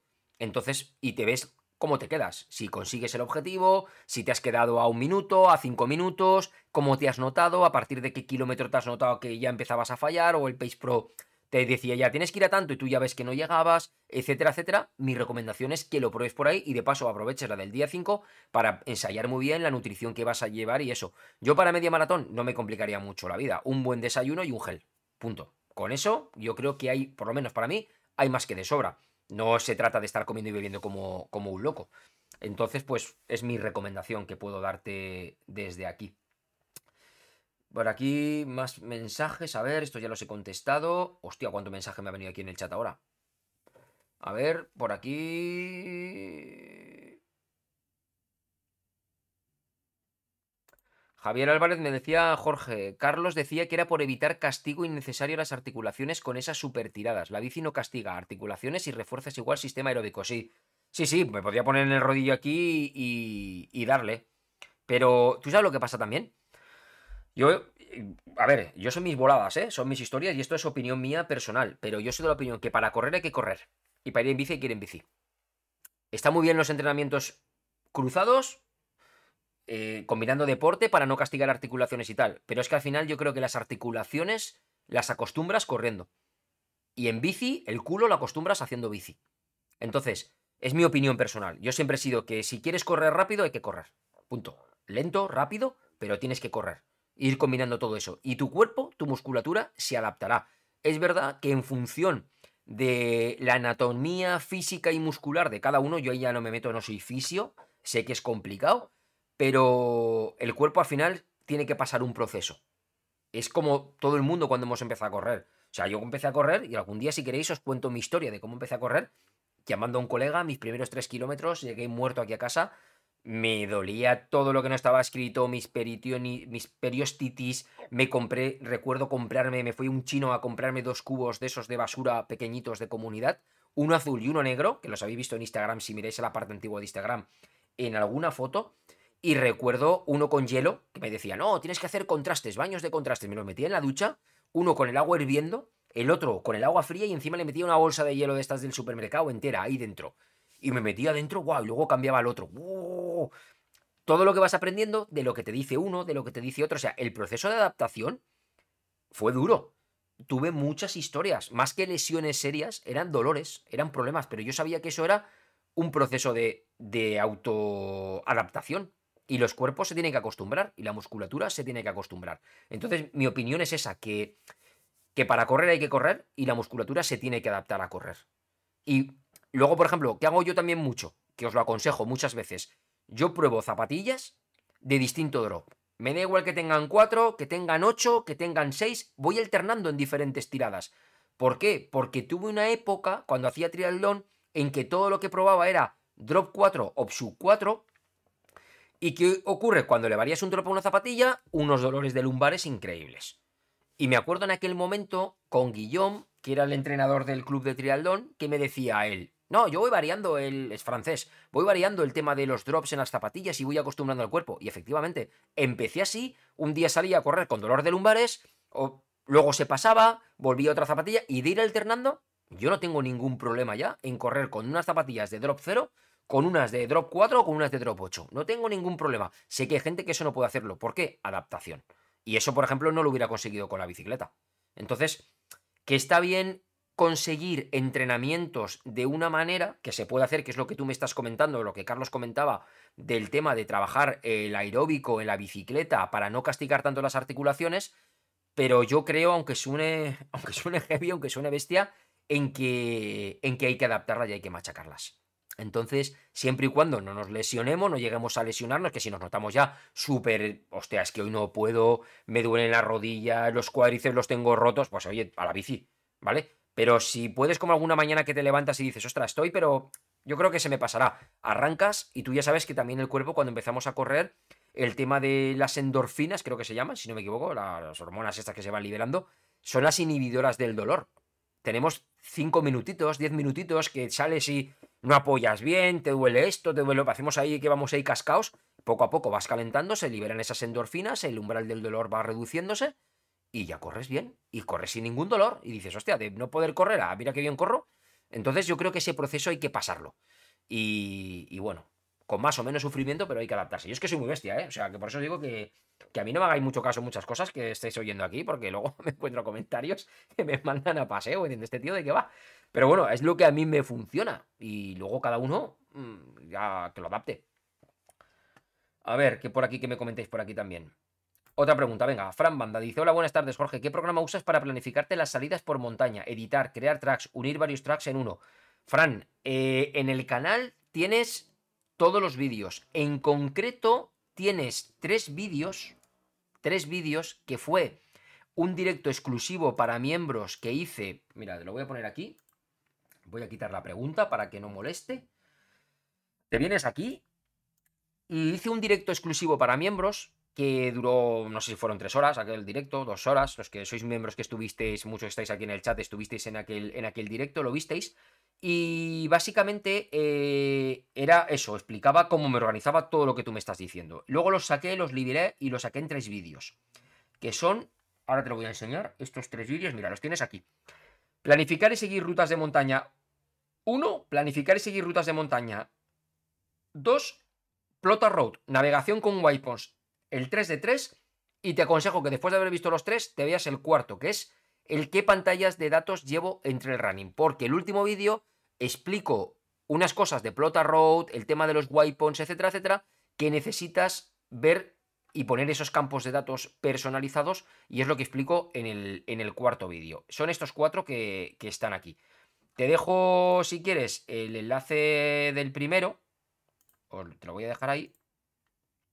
Mira, yo mismo no me da me gusta en este vídeo. Me voy a dar me gusta. Pap, ala, ya lo tengo. Vaya careto. Madre mía, los vídeos de hace tiempo cuando me veo. Qué vergüenza. Pero bueno, ahí están, tú que se vea un poquito la evolución del canal. Venga, ese es el primero, va. bueno, y busca el resto, ¿vale? Los tienes ahí, son esos que van, seguidos, o sea que seguramente te saltarán, te saltarán de uno a otro. Entonces te aconsejo que eches un vistacito a, eso de ahí. Por aquí veo que estáis hablando un poco entre Rubén y Miguel de Sorokin y demás, pero bueno, una conversación que tenéis vosotros, que me alegro que haya debate, debate sano en este, en este tipo de cosas. Y muy bien. Oye, a ver, a ver, vale, me gustas 83 y su usuario es 105. Vale, bien, vale, va subiendo, perfecto, muy bien. Venga, seguimos. Eh, Miguel pregunta por el grupo de Telegram. Ah, pues espera, te lo paso. Están en los enlaces del vídeo, ¿vale? Está todo ahí, pero te lo paso aquí y, lo tienes. Y así, pues oye, lo tenéis, lo tenéis todo. Lo pongo por aquí por el chat también. En la cajita de descripción de los vídeos tenéis ahí mucha, mucha, mucha, mucha información. Y os aconsejo también que me sigáis aquí en esto de aquí, un segundito, y os lo pongo, porque aquí también os enlaza a todo. Aquí tenéis absolutamente todo, todo, todo, todas las redes, todos los grupos, todo lo que os apetezca lo tenéis ahí también, ¿vale? En lo del Intri, que es como una página resumen de todo, que está, está muy guay, la verdad que mola mucho. Vale, eh... Marta dice, para iniciarnos en coros, ¿qué reloj recomiendas sin dejarnos el bolsillo? Pues el Pace 2, Coros Pace 2. Ahora mismo yo te recomiendo, te recomiendo ese reloj, pero a la de ya.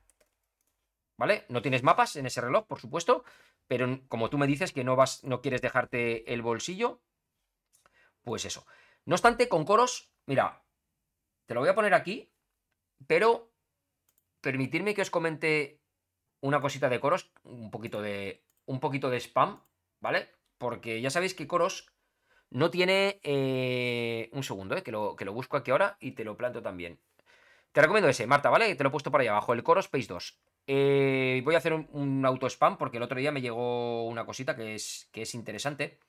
Eh, le tengo aquí un segundo. Aquí lo tengo. Y os comento.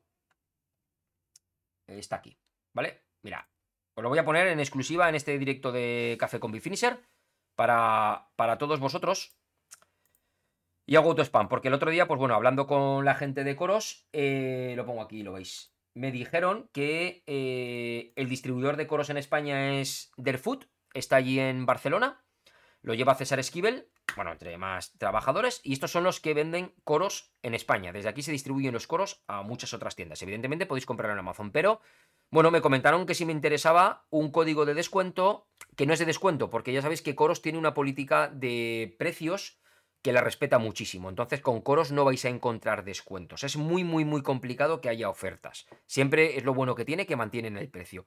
Pero César, si decidís comprar un coros a través de Derfood, os va a hacer un regalito.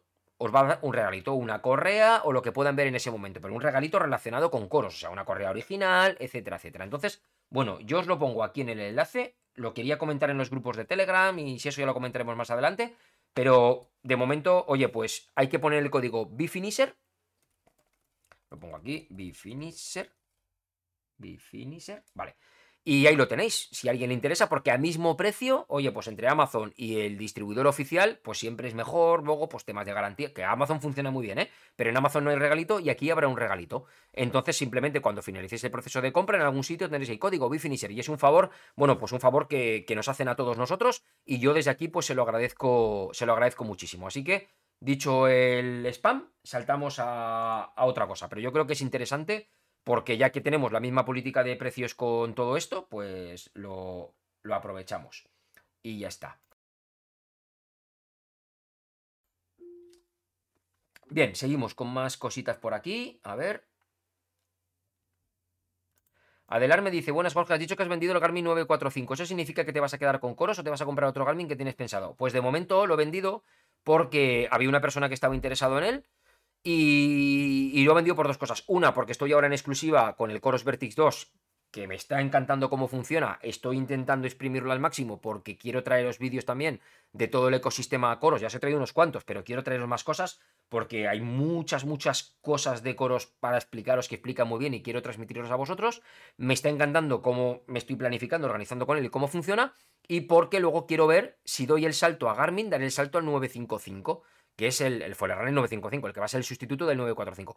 Quiero ver, a ver qué lleva aquel reloj, si lleva un LTE completo, no lo lleva, si lleva pantalla AMOLED como da el Epix 2, etcétera, etcétera. Entonces, de momento no voy a dar salto a la familia de los 7. Si diera algún salto, la daría a un Epix 2 por la pantalla, más que nada.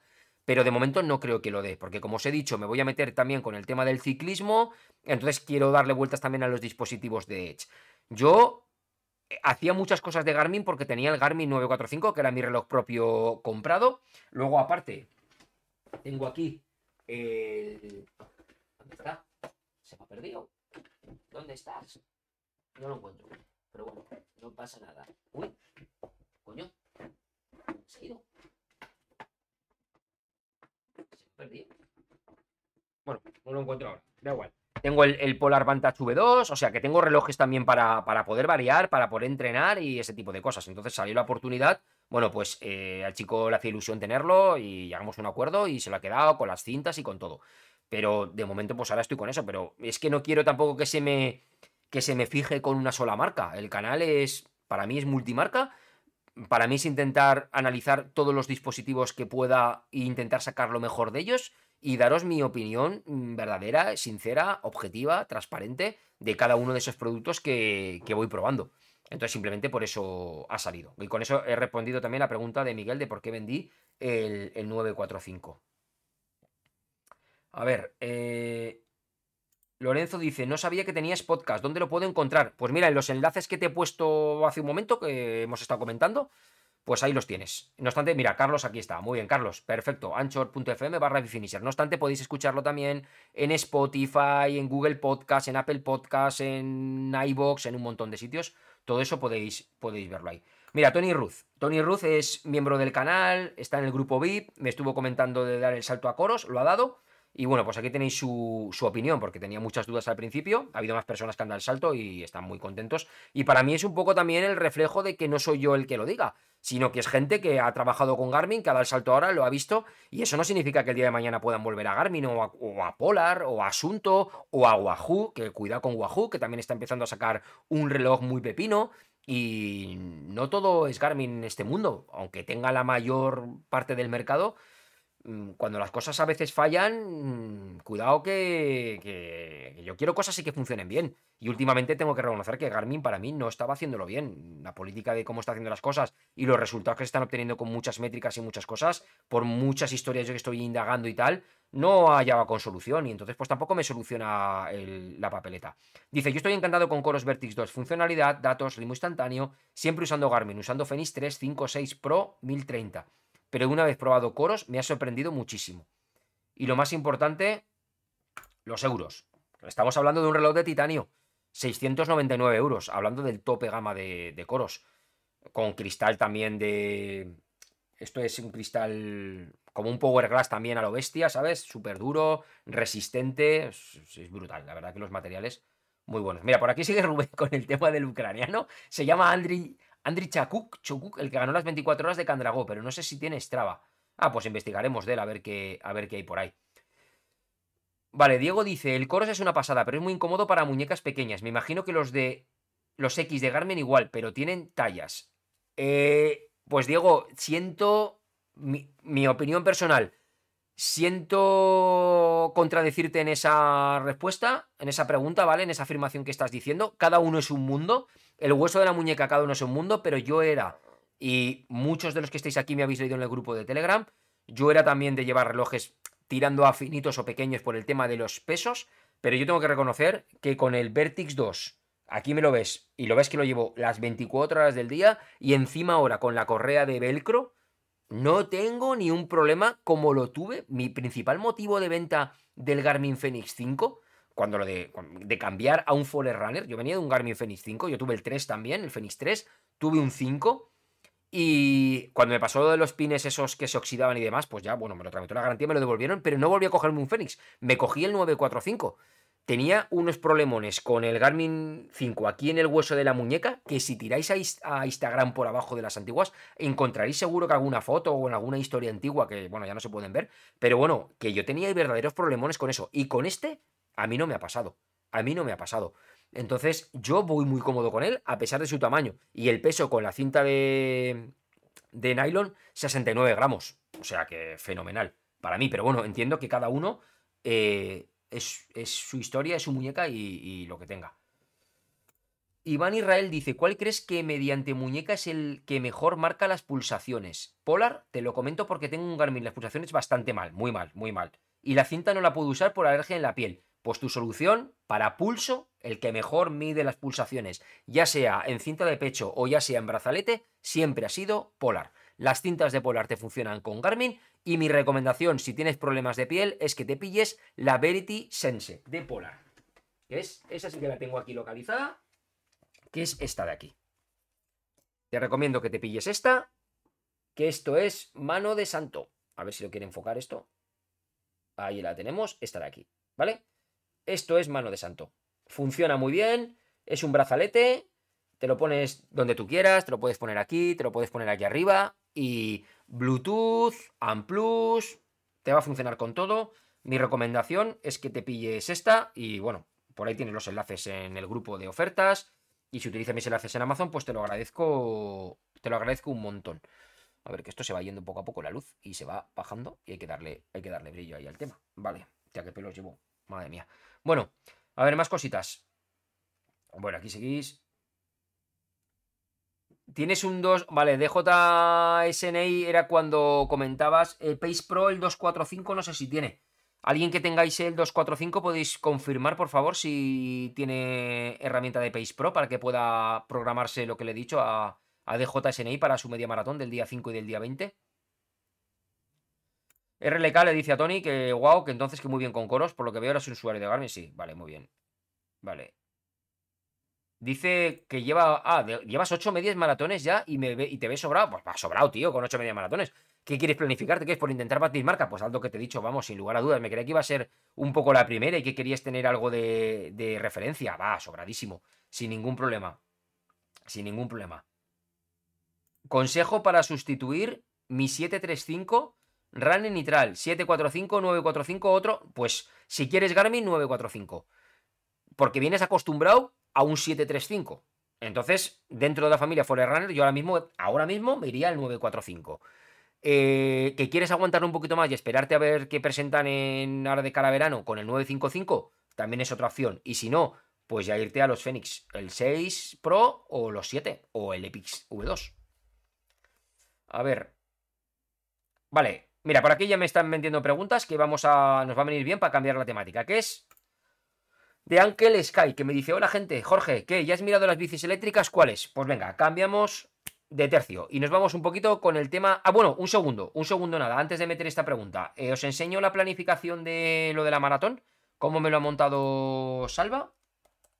Y, os digo, una hora, hostia, una hora 23 llevamos ya de directo, madre mía, cómo se me van, se me va se me va la pinza, pero, pero por completo, ¿eh? Me enrollo aquí yo como las persianas. Sé que os gusta y no os importa, ¿verdad? Aquí lo tenéis, ¿vale? Esto es mi Training Peaks. Aquí podéis ver el, calendario. Y bueno, pues aquí esta de aquí, la del viernes, que tenía que hacer 18 kilómetros, me sale en roja porque sabéis que me fui con la bicicleta eléctrica. Hice 39 kilómetros probando una e-bike, estuvimos por ahí rodando por la zona de la Mediterranean Epic. Y por eso me ha salido en rojo, ¿vale? Y esto de aquí de antes es porque simplemente no, no, lo entrené. O sea, no, no, hice, no hice nada, ¿vale? Entonces, eh, cumplimos el sábado, hemos cumplido hoy con 20 kilómetros. Y como veréis, la del sábado, pues fueron, si entramos aquí se puede ver, pero vamos, básicamente salieron 1 hora 04, 15 kilómetros y salió a una media de 4.19, con picos máximos de 3.40, pero vamos a 4.19. ¿Veis? Esos son los ritmos eh, rápidos que combinamos, ¿vale? Pero fijaros aquí, mañana, por ejemplo, TLZ1, tenemos 22 kilómetros en, Z1 de ritmo y luego gimnasio. El martes tenemos 17 kilómetros en Z3 y gimnasio. El miércoles volvemos a hacer 22 kilómetros en Z1.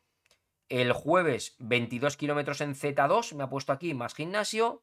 Y el viernes tenemos 17 kilómetros en Z3. Y todavía sábado y domingo no está puesto, porque además este fin de semana eh, ya os adelanto que no va a haber café con Bifinisher eh, el domingo que viene, porque no estoy, me voy fuera.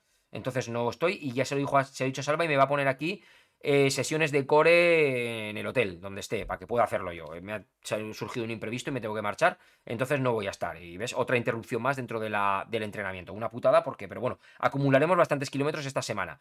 Y la semana siguiente, pues quitando que el domingo es la maratón, me imagino que descansaremos o una pequeña activación el sábado. Seguramente el viernes me meterá un descanso total y nos van a quedar aquí pues uno, dos, tres y cuatro días para hacer esto, en este plan de acumular kilómetros. E iremos a la maratón con eso. Y nada, y que sea. Y que sea lo que Dios quiera y hacerlo lo mejor que podamos, disfrutándolo. Y, ya está. Bien, tema bicicletas eléctricas. Venga, vamos al tema. Eh, ya sabéis que tengo la Alma de carbono, bicicleta rígida. Yo antes de corredor, desde jovencito, he sido ciclista siempre. Además, ciclista de montaña, me gustaba muchísimo. Lo disfrutaba como un enano. Y, me hace ilusión, pues, empezar a, darle mucha más caña a, la bicicleta, ¿vale? A traer vídeos en el canal. Eso no significa, ojo, no significa que, no, que vaya a dejar de correr. Lo que pasa es que muchas salidas de fin de semana, que salía corriendo trail, etcétera, etcétera, pues ahora pues voy a meter bicicleta porque me apetece. Y aparte me apetece bicicleta porque me apetece hacer escapadas de dos, tres días de duración, con rollo tienda de campaña, alforjas, un poquito rollo bikepacking, por así decirlo, de aventurillas y, y meter cosas de ese tipo. Entonces, le llevo tiempo dando vueltas al asunto de la bicicleta eléctrica. Estoy mirando el mercado, ¿vale? Yo no he decidido todavía nada. Eh, gracias a la tienda de Cicles de aquí de Castellón, que ellos llevan Orbea, tienen Trek y tienen Focus, si no me equivoco. No sé si me habría dejado alguna marca o no, pero así principales que conozcamos están esas. Entonces tengo la oportunidad, eh, que me dejan sin ningún problema, de probar todo tipo de bicicletas eléctricas, las que se llaman musculares o pulmonares y demás historias. Así que el otro día, el viernes, salí a probar la, Orbea Rise, porque ya sabéis que voy a traeros un vídeo, os voy a traer un vídeo aquí en el canal. Sé que muchos de vosotros sois corredores, sé que algunos de vosotros le combináis también con la bicicleta de montaña. Yo sé que esto, mm, si empieza a meter ciclismo en el canal, espero que no, espero que no, porque voy a seguir trayendo gadgets de bici, de correr también, porque vamos a seguir, pero espero que esto, ese cambio yo entiendo porque es normal y es así que si empieza a meter bicicleta, algunos de vosotros que sois corredores puristas os iréis, aunque yo voy a seguir corriendo asfalto y corriendo montaña y trayendo entrenamientos de este tipo, por eso espero que el que empiece a meter contenido en el canal de ciclismo no haga que os vayáis, ¿vale? Ni mucho menos, por favor, pero sé que va a traer gente nueva al canal del mundo del ciclismo cuando empecemos a meter pues todo este tipo de vídeos. Además, oye, pues gracias aquí tengo a Héctor de la Cájiga, que es grandísimo amigo mío, y sabéis que es el organizador y máximo responsable de la Mediterranean Epic, de la Metestream, de la Mediterranean Gran Fondo, del triatlón de Epic también, que sabéis que viene Javier Gómez Noya, y bueno, pues tengo, me abre un abanico de posibilidades enorme gracias a él también, y hacer un montón de cosas con el tema del ciclismo.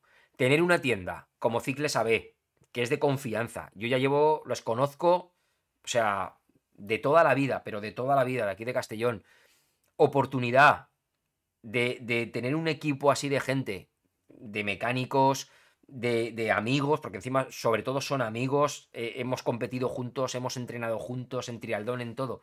Y tener la oportunidad de que, de que te dejen bicicletas de test para probar, que te abran las puertas para hacer este tipo de cosas, pues ostras, eso es, hay que aprovecharlo en ese sentido. Entonces, y tener yo la ilusión y las ganas de hacer esto, pues, pues me ha hecho decantarme por empezar a meter el tema del ciclismo. Entonces, el otro día me dejaron para probar el tema de la Orbea Rice. Tengo un amigo que es exclusivo de bici, que es Basel, visteis en la history que estaba ahí conmigo y demás, lleva mucho tiempo comentándome las cosas, hasta la organización de territorio templario, bueno, y demás. Y, bueno, pues me apetece ya dar el salto. tengo ilusión y me apetece. Entonces, eh, voy a ir probando. Probé la Orbea Rice y... ¿Por qué he probado la Orbea Rice? He probado la Orbea Rice porque, y aquí es donde vendrá el vídeo que quiero haceros, que yo sé que a lo mejor puede ser un vídeo... No sé dónde me meto. Digo, bueno, sí que sé dónde me meto y me pueden llover hostias por todos los lados porque hay gente que he oído de todo, las bicicletas eléctricas no valen, te ponen gordo, no sé qué, no sé cuántos, tal cual, y las bicicletas estas nuevas que han salido ligeras, eso no es una bicicleta eléctrica, eso es tirar el dinero, el no sé qué. Entonces yo quiero hacer un vídeo un poco de cuál está siendo el proceso de búsqueda de mi bicicleta y por qué me estoy centrando en un tipo de bicicleta y no, otro tipo, y no en otro tipo de bicicleta. Y eso ya os lo adelanto. Dentro de las bicicletas eléctricas que hay actualmente, podemos distinguir, para mí, a dos grandes bloques mm, perfectamente diferenciados. Las bicicletas eléctricas pesadas, ¿vale? Mm, ya no digo que sean de descenso o que sean de rally, etcétera, etcétera, sino me refiero a bicicletas del orden de 26, 27, 28 kilos, ¿vale? Bicicletas tochas, pues como en su momento es ahora, por ejemplo, podríamos poner la Orbea Wild y ese tipo de bicicletas.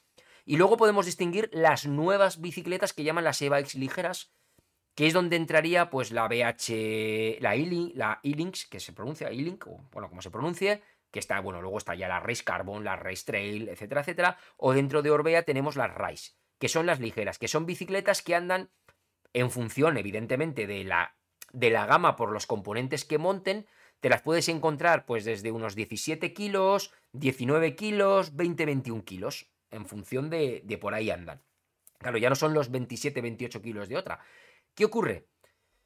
Que para conseguir esa reducción de peso y que tú las ves y muchas veces ya cuesta distinguir si es una doble o es una doble eléctrica, porque la han integrado todo tanto que es una burrada, está súper bien acoplado y súper bien diseñado todo.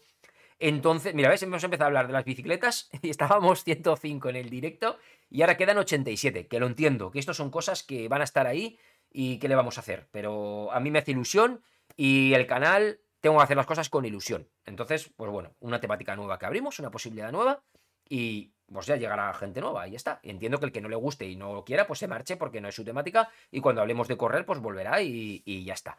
Pero bueno, el tema de de por qué decantarme yo, sobre todo a estas e-bikes ligeras, sin acotarme ningún modelo ni en ninguna categoría de las que hay ahora mismo, es porque yo soy una persona que mido 1,67 Peso 67 kilos con idea de intentar seguir bajando, a ver si me centro en unos 62, 63 kilitos, 62 más bien me gustaría estar, ¿vale? Intentar afinar lo que pueda.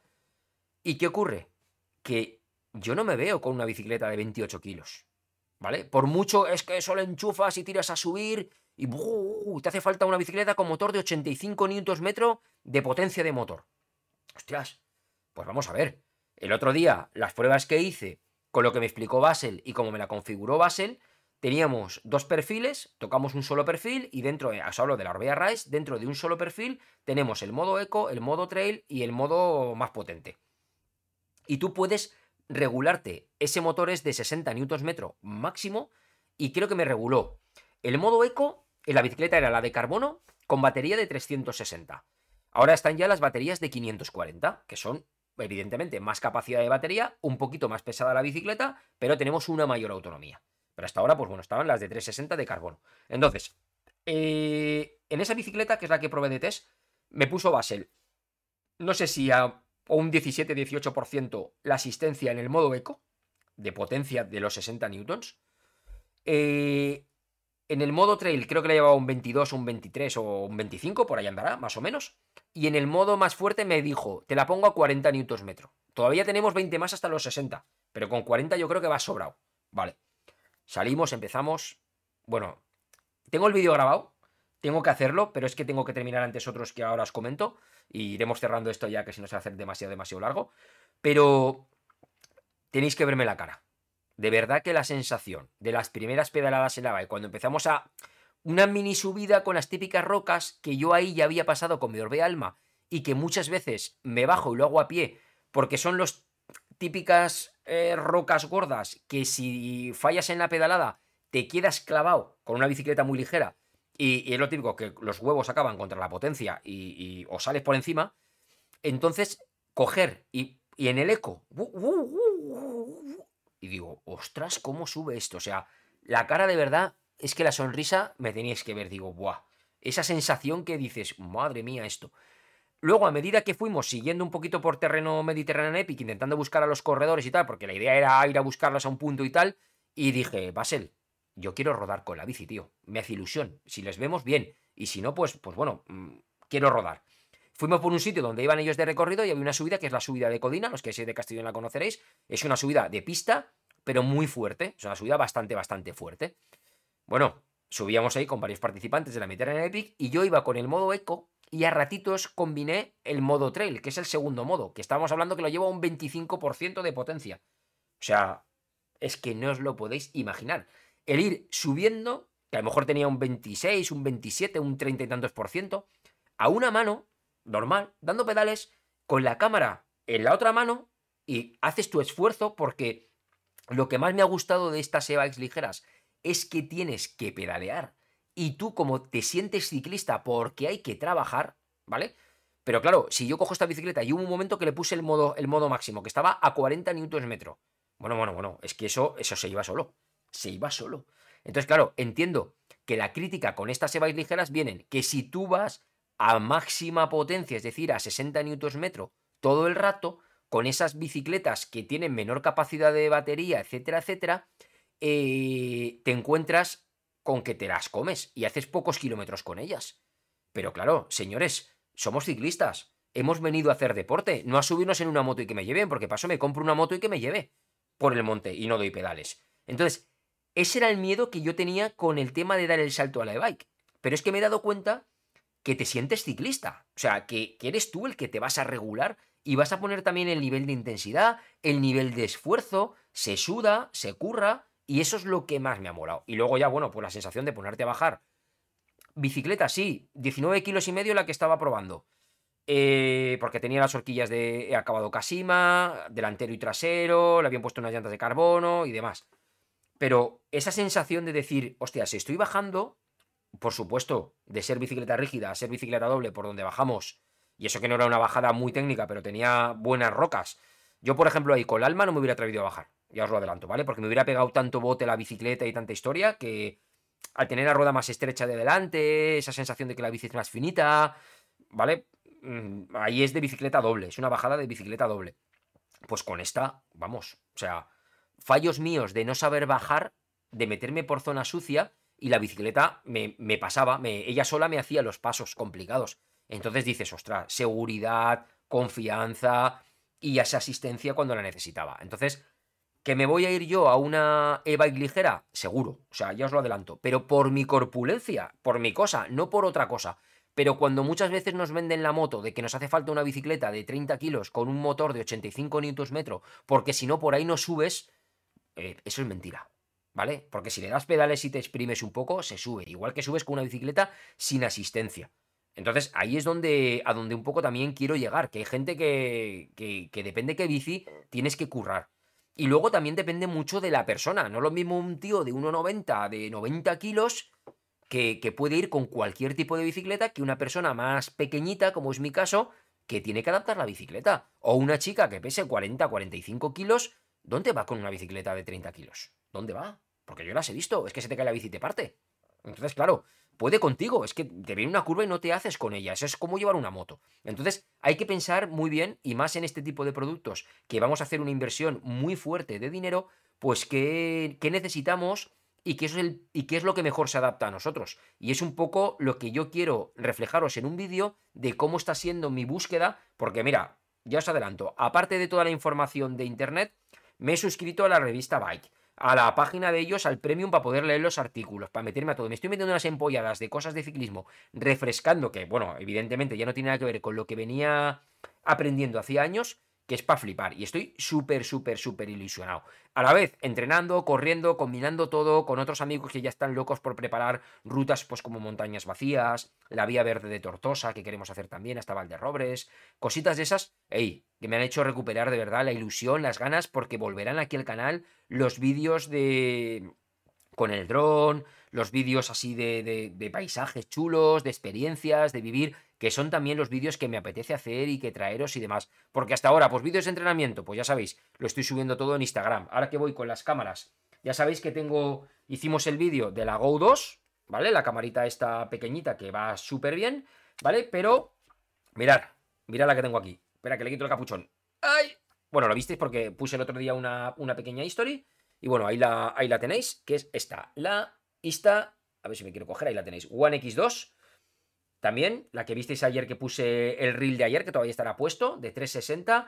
Entonces, pues tengo que hacer vídeos de esto y, un montón de cosas. Tengo que haceros el vídeo que voy a acabar a ver si lo puedo publicar esta noche, el vídeo de las botas de recuperación de Reboots, que creo que os va a gustar porque se recupera muy, muy bien y me está ayudando un montón pues todo ese tipo de, producto. Entonces, me apetece también hacer vídeos de fuera, de entrenar, de, traeros esos retos y ese tipo de cosas. Así que es un poquito lo de la bike. Así que atentos porque van a venirse muchas, muchas cosas de, tema, de tema bikes. Bueno, vamos por aquí. Veo que seguís con hablando del ucraniano y vamos a ir terminando. Os hablo de la recuperación, de la recomendación literaria. Marta me dice, coros para trialdón está verde aún.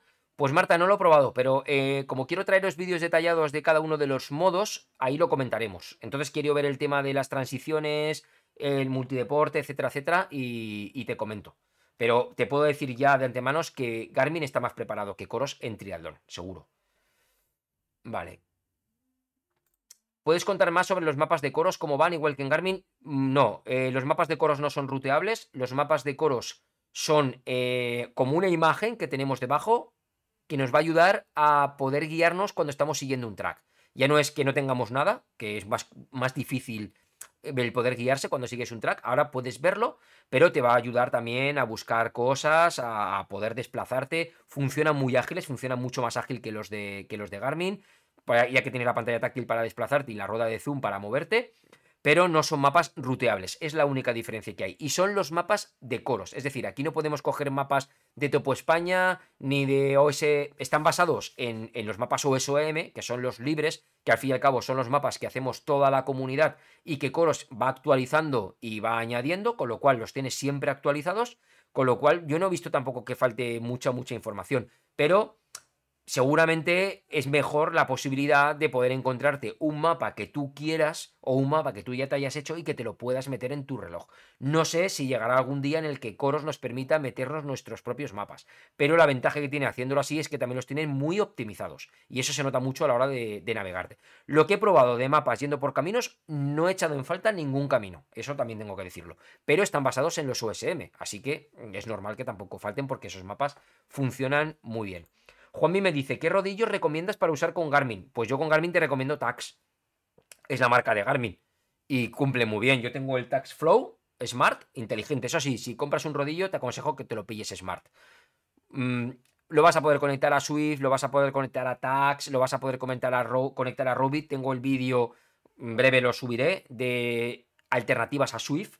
Hasta seis alternativas a Swift de diferentes simuladores de rodillo que merecen mucho la pena. Y tienes ese plus e incluso si tienes un dispositivo Edge, un Garmin 945, un Garmin Fenix 6 Pro o 7, lo que sea, el poder incluso controlar la resistencia del rodillo desde tu propio Garmin, con lo cual al final pues te hace las funciones de uno manual, pero encima tienes el plus del, del Smart, que también está, está ahí. Andrés Domínguez nos dice que el 245 sí que lleva el Pace Pro, así que pues mira, perfecto porque entonces se puede programar este chico lo de Pace Pro y fenomenal. Vicente dice que lo importante es disfrutar, como hice yo en la carrera por montaña de Villafranca de Córdoba. Pues sí, es que hay que disfrutar, es que es lo que, lo que tenemos que, hacer. Ángel Sky dice que tenemos la misma bici, jeje. Yo soy bastante más ciclista que runner y también estoy por comprar una, una eléctrica. Pues estupendo. Al final es lo que tenemos que hacer, practicar deporte, movernos, salir fuera, que nos dé el sol, tomar vitamina D y hacer lo que más nos disfrutamos, lo que hacen en la grupeta, y hay que variar y se puede correr, se puede hacer bici pulmonar, se puede hacer bici eléctrica sin ningún problema, se puede nadar y hay que disfrutar, que la vida son cuatro días, chicos, y es lo que, es lo que tenemos que, que hacer. Charlie dice que perfecto bici running en el canal. Oye, pues me alegro me alegro muchísimo, de verdad, que, os apetezca, porque a mí, a mí me, también me apetece. Antonio Maki dice que os deja que toca hacer rodillo. Pues a darle duro, te lo puedes poner igual en el rodillo el directo, pero bueno, si lo tienes lejos, venga, que te sea leve, leve la sesión. Ángel dice, empecé a seguirte cuando el confinamiento con el tema de los rodillos, que lo explicaste genial. A mí si hablas de ciclismo, encantado, que es mi deporte y rey. Pues nada, pues vamos a tener bicicleta aquí, o sea que, que muy guay. Más compatibles, dice, hola Jorge, cuando usa Space Pro veo que solo me deja planificar hasta 11 horas y media. ¿No se puede planificar más?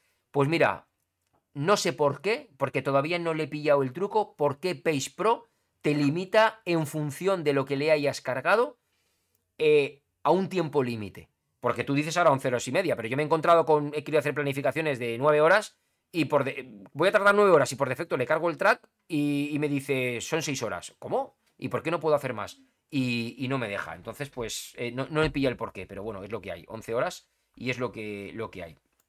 Tony Ruth dice, estoy buscando una bici eléctrica desde hace algunos meses, pero no sé cuál pillar, estoy muy perdido. Pues Tony, atento al canal porque ya te digo que se van a venir vídeos muy chulos hablando de todo el tema de... ¿Qué pasa? Del tema de, la, de las bicis y todo eso, o sea que yo creo que va a merecer la pena porque, hey, yo las horas que llevo invertidas y metiéndole historia, creo que te van a valer mucho la pena. ¿Me puedes cerrar la puerta, por favor? Vale. Eh, y esto es mucha razón lo que dice Carlos. El mundo cambia de forma constante, el deporte cambia de forma constante. Gracias a la e-bike, personas con problemas han podido salir a disfrutar del deporte que le apasiona.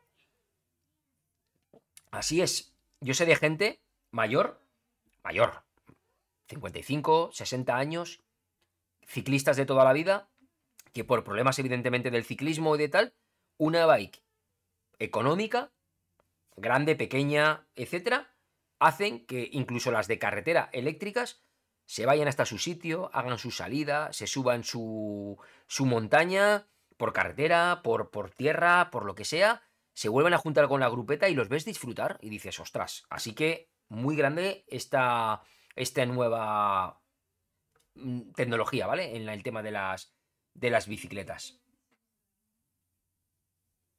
Esto es lo que te digo, claro, Ansel. Dice que el, peso de la bicicleta hace que vayas más pegado, más como sensación moto, evidentemente, menos bota porque es más pesada la bicicleta, pero eh, no tienes tanto flow, no vas a poder controlarla tanto y depende, por las bicicletas pesadas, en sitios revirados, sendas de mucha curva, la bicicleta no es ágil. Luego hay que mirar más cosas, ¿eh? La distancia, por ejemplo, de las vainas traseras, la longitud, todo ese tipo de cosas hacen que el comportamiento de la bici cambie mucho. Y todo esto va a ir llegando al canal y lo vamos a ir viendo, porque me estoy poniendo, me estoy poniendo a tope. Lorenzo dice que a tope, que hacen muy bien de vez en cuando, hay que cambiar y buscar objetivos. Pues sí, eso es lo que, lo que vamos a hacer. RPC dice, ¿se le pueden cambiar los mapas? Son IMG. Es que creo que no, que no te permite un acceso para cambiarlos porque luego no te lo lee. Me imagino que te refieres al Coros. Sí, son IMG, es la base en la que se basa el, el mapa, el tipo de archivo, pero no lo he probado. Podría meterlo y probar, pero yo creo que no lo va a cambiar. Pero es que los que están van bien, entonces ¿para qué vamos a complicar la vida? Están optimizados para el reloj, funcionan bien, ellos mismos los actualizan, adelante con ellos y, ya está. Y Tony dice, ¿qué marca de bicis has visto hasta ahora y por qué? Y por las que has echado ojo, ¿cuál te convence? Pues mira, estoy centrado en dos, Orbea y BH. De todo lo que he visto, voy a probar Trek, voy a probar Focus, pero dentro de las características que estoy viendo, Orbea y BH. Dentro de BH, carbono y aluminio. Y luego hay que ver qué componentes.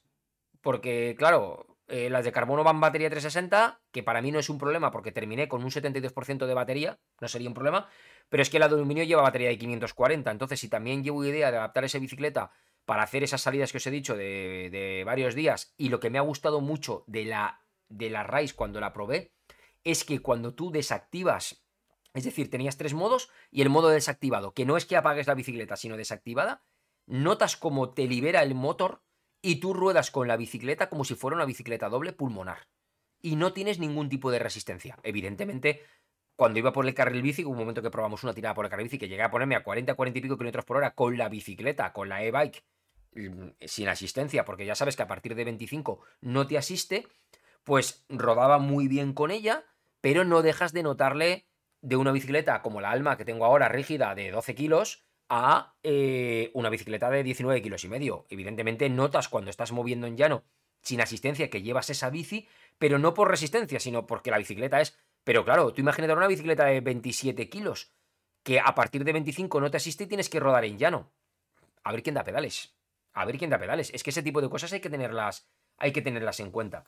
Y Vicente dice que Jorge, ¿para cuándo el directo con Salva? Pues mira, el directo con Salva eh, seguramente lo vamos a hacer, lo haremos después de la maratón ya, ¿vale? Lo haremos después de la maratón porque el fin de semana que viene no va a haber café con Bifinisher, así que este hoy lo estamos alargando más porque así tenéis doble ración para aquellos que luego lo escucháis en el podcast y os dura muchísimo toda la semana, pues que sepáis que, que no va a haber el siguiente, así que podéis extender el escuchar este, este café con Bifinisher. Después nos metemos con la maratón, que ese día, pues evidentemente el día 27 haré el directo si quieres, Alba, lo hablaré, porque en vez de venir a casa y estar con el rollo un poco de las mascarillas y eso, y que a lo mejor él también, como tiene los críos y le es complicado, estoy preparando, porque voy a tener una colaboración, vamos a empezar a hacer colaboraciones con otros canales, y entonces estoy preparando una plantilla de diseño para poder, pues evidentemente, hacer videoconferencia con alguien y tenerlo aquí con, con todo, ¿vale? O sea, en el canal, igual que me dice bien grande, pues preparar la plantillita con, con, con las dos cámaras y poder, pues eso, invitar a gente y así poder hacerlo de forma más, más a menudo y que sea más dinámico y eso también mola mucho. Entonces, voy a intentar tenerlo preparado, que funcione todo bien para el día 27 y estaría bien si Salva quiere y puede el día 27, porque ya tiene también otros atletas que van a correr también la maratón y a lo mejor tiene lío, pero si puede un ratito que se pasara yo le llamo por Skype o le llamo por Zoom, le metemos aquí en la videoconferencia y podemos pues comentar ese día qué tal me ha la maratón, como el análisis, por ejemplo, podemos aprovechar el análisis de mi, de mi prueba, estaría guay que él analizara para que aprendiéramos todos nosotros, siempre y cuando pues lo haya terminado, o si no lo ha terminado y he petado, pues ver por qué he podido petar. Estaría guay. Entonces se lo voy a proponer a ver si quiere para el día 27, que es el día de la maratón de Castellón domingo, que ya sería realmente el próximo café con Bifinisher. O sea, tenemos el próximo café con Bifinisher con Salva. Así que estaría, estaría muy guay. Y lo como tú dices, sí, y más seguro por el tema del, COVID. Bien, eh, pues nada, titanes. Eh, haremos eso, que yo creo que os va a gustar. Y por último, porque me voy a poner a currar ya con el vídeo que quiero sacaros luego, a ver si me da tiempo recomendación literaria. Ahora sí que sí, no me lo he acabado todavía, pero solamente con todos los capítulos que llevo, merece mucho la pena.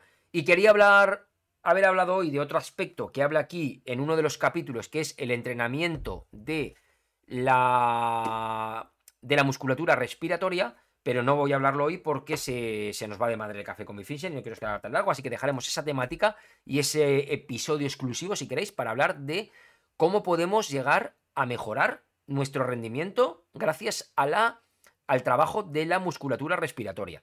Cómo podemos trabajarlo, qué instrumentos tenemos para trabajarlos, cómo puede ayudarnos. Y eso nos lo explica en este libro que es el que quiero recomendaros hoy. El libro de Nacho Martínez.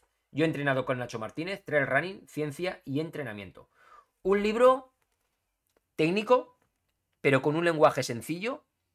Un libro que tiene un prólogo de Laia Cañes, que fue subcampeona del mundo de trail, aquí en Peñagolosa Trails, que la tenemos.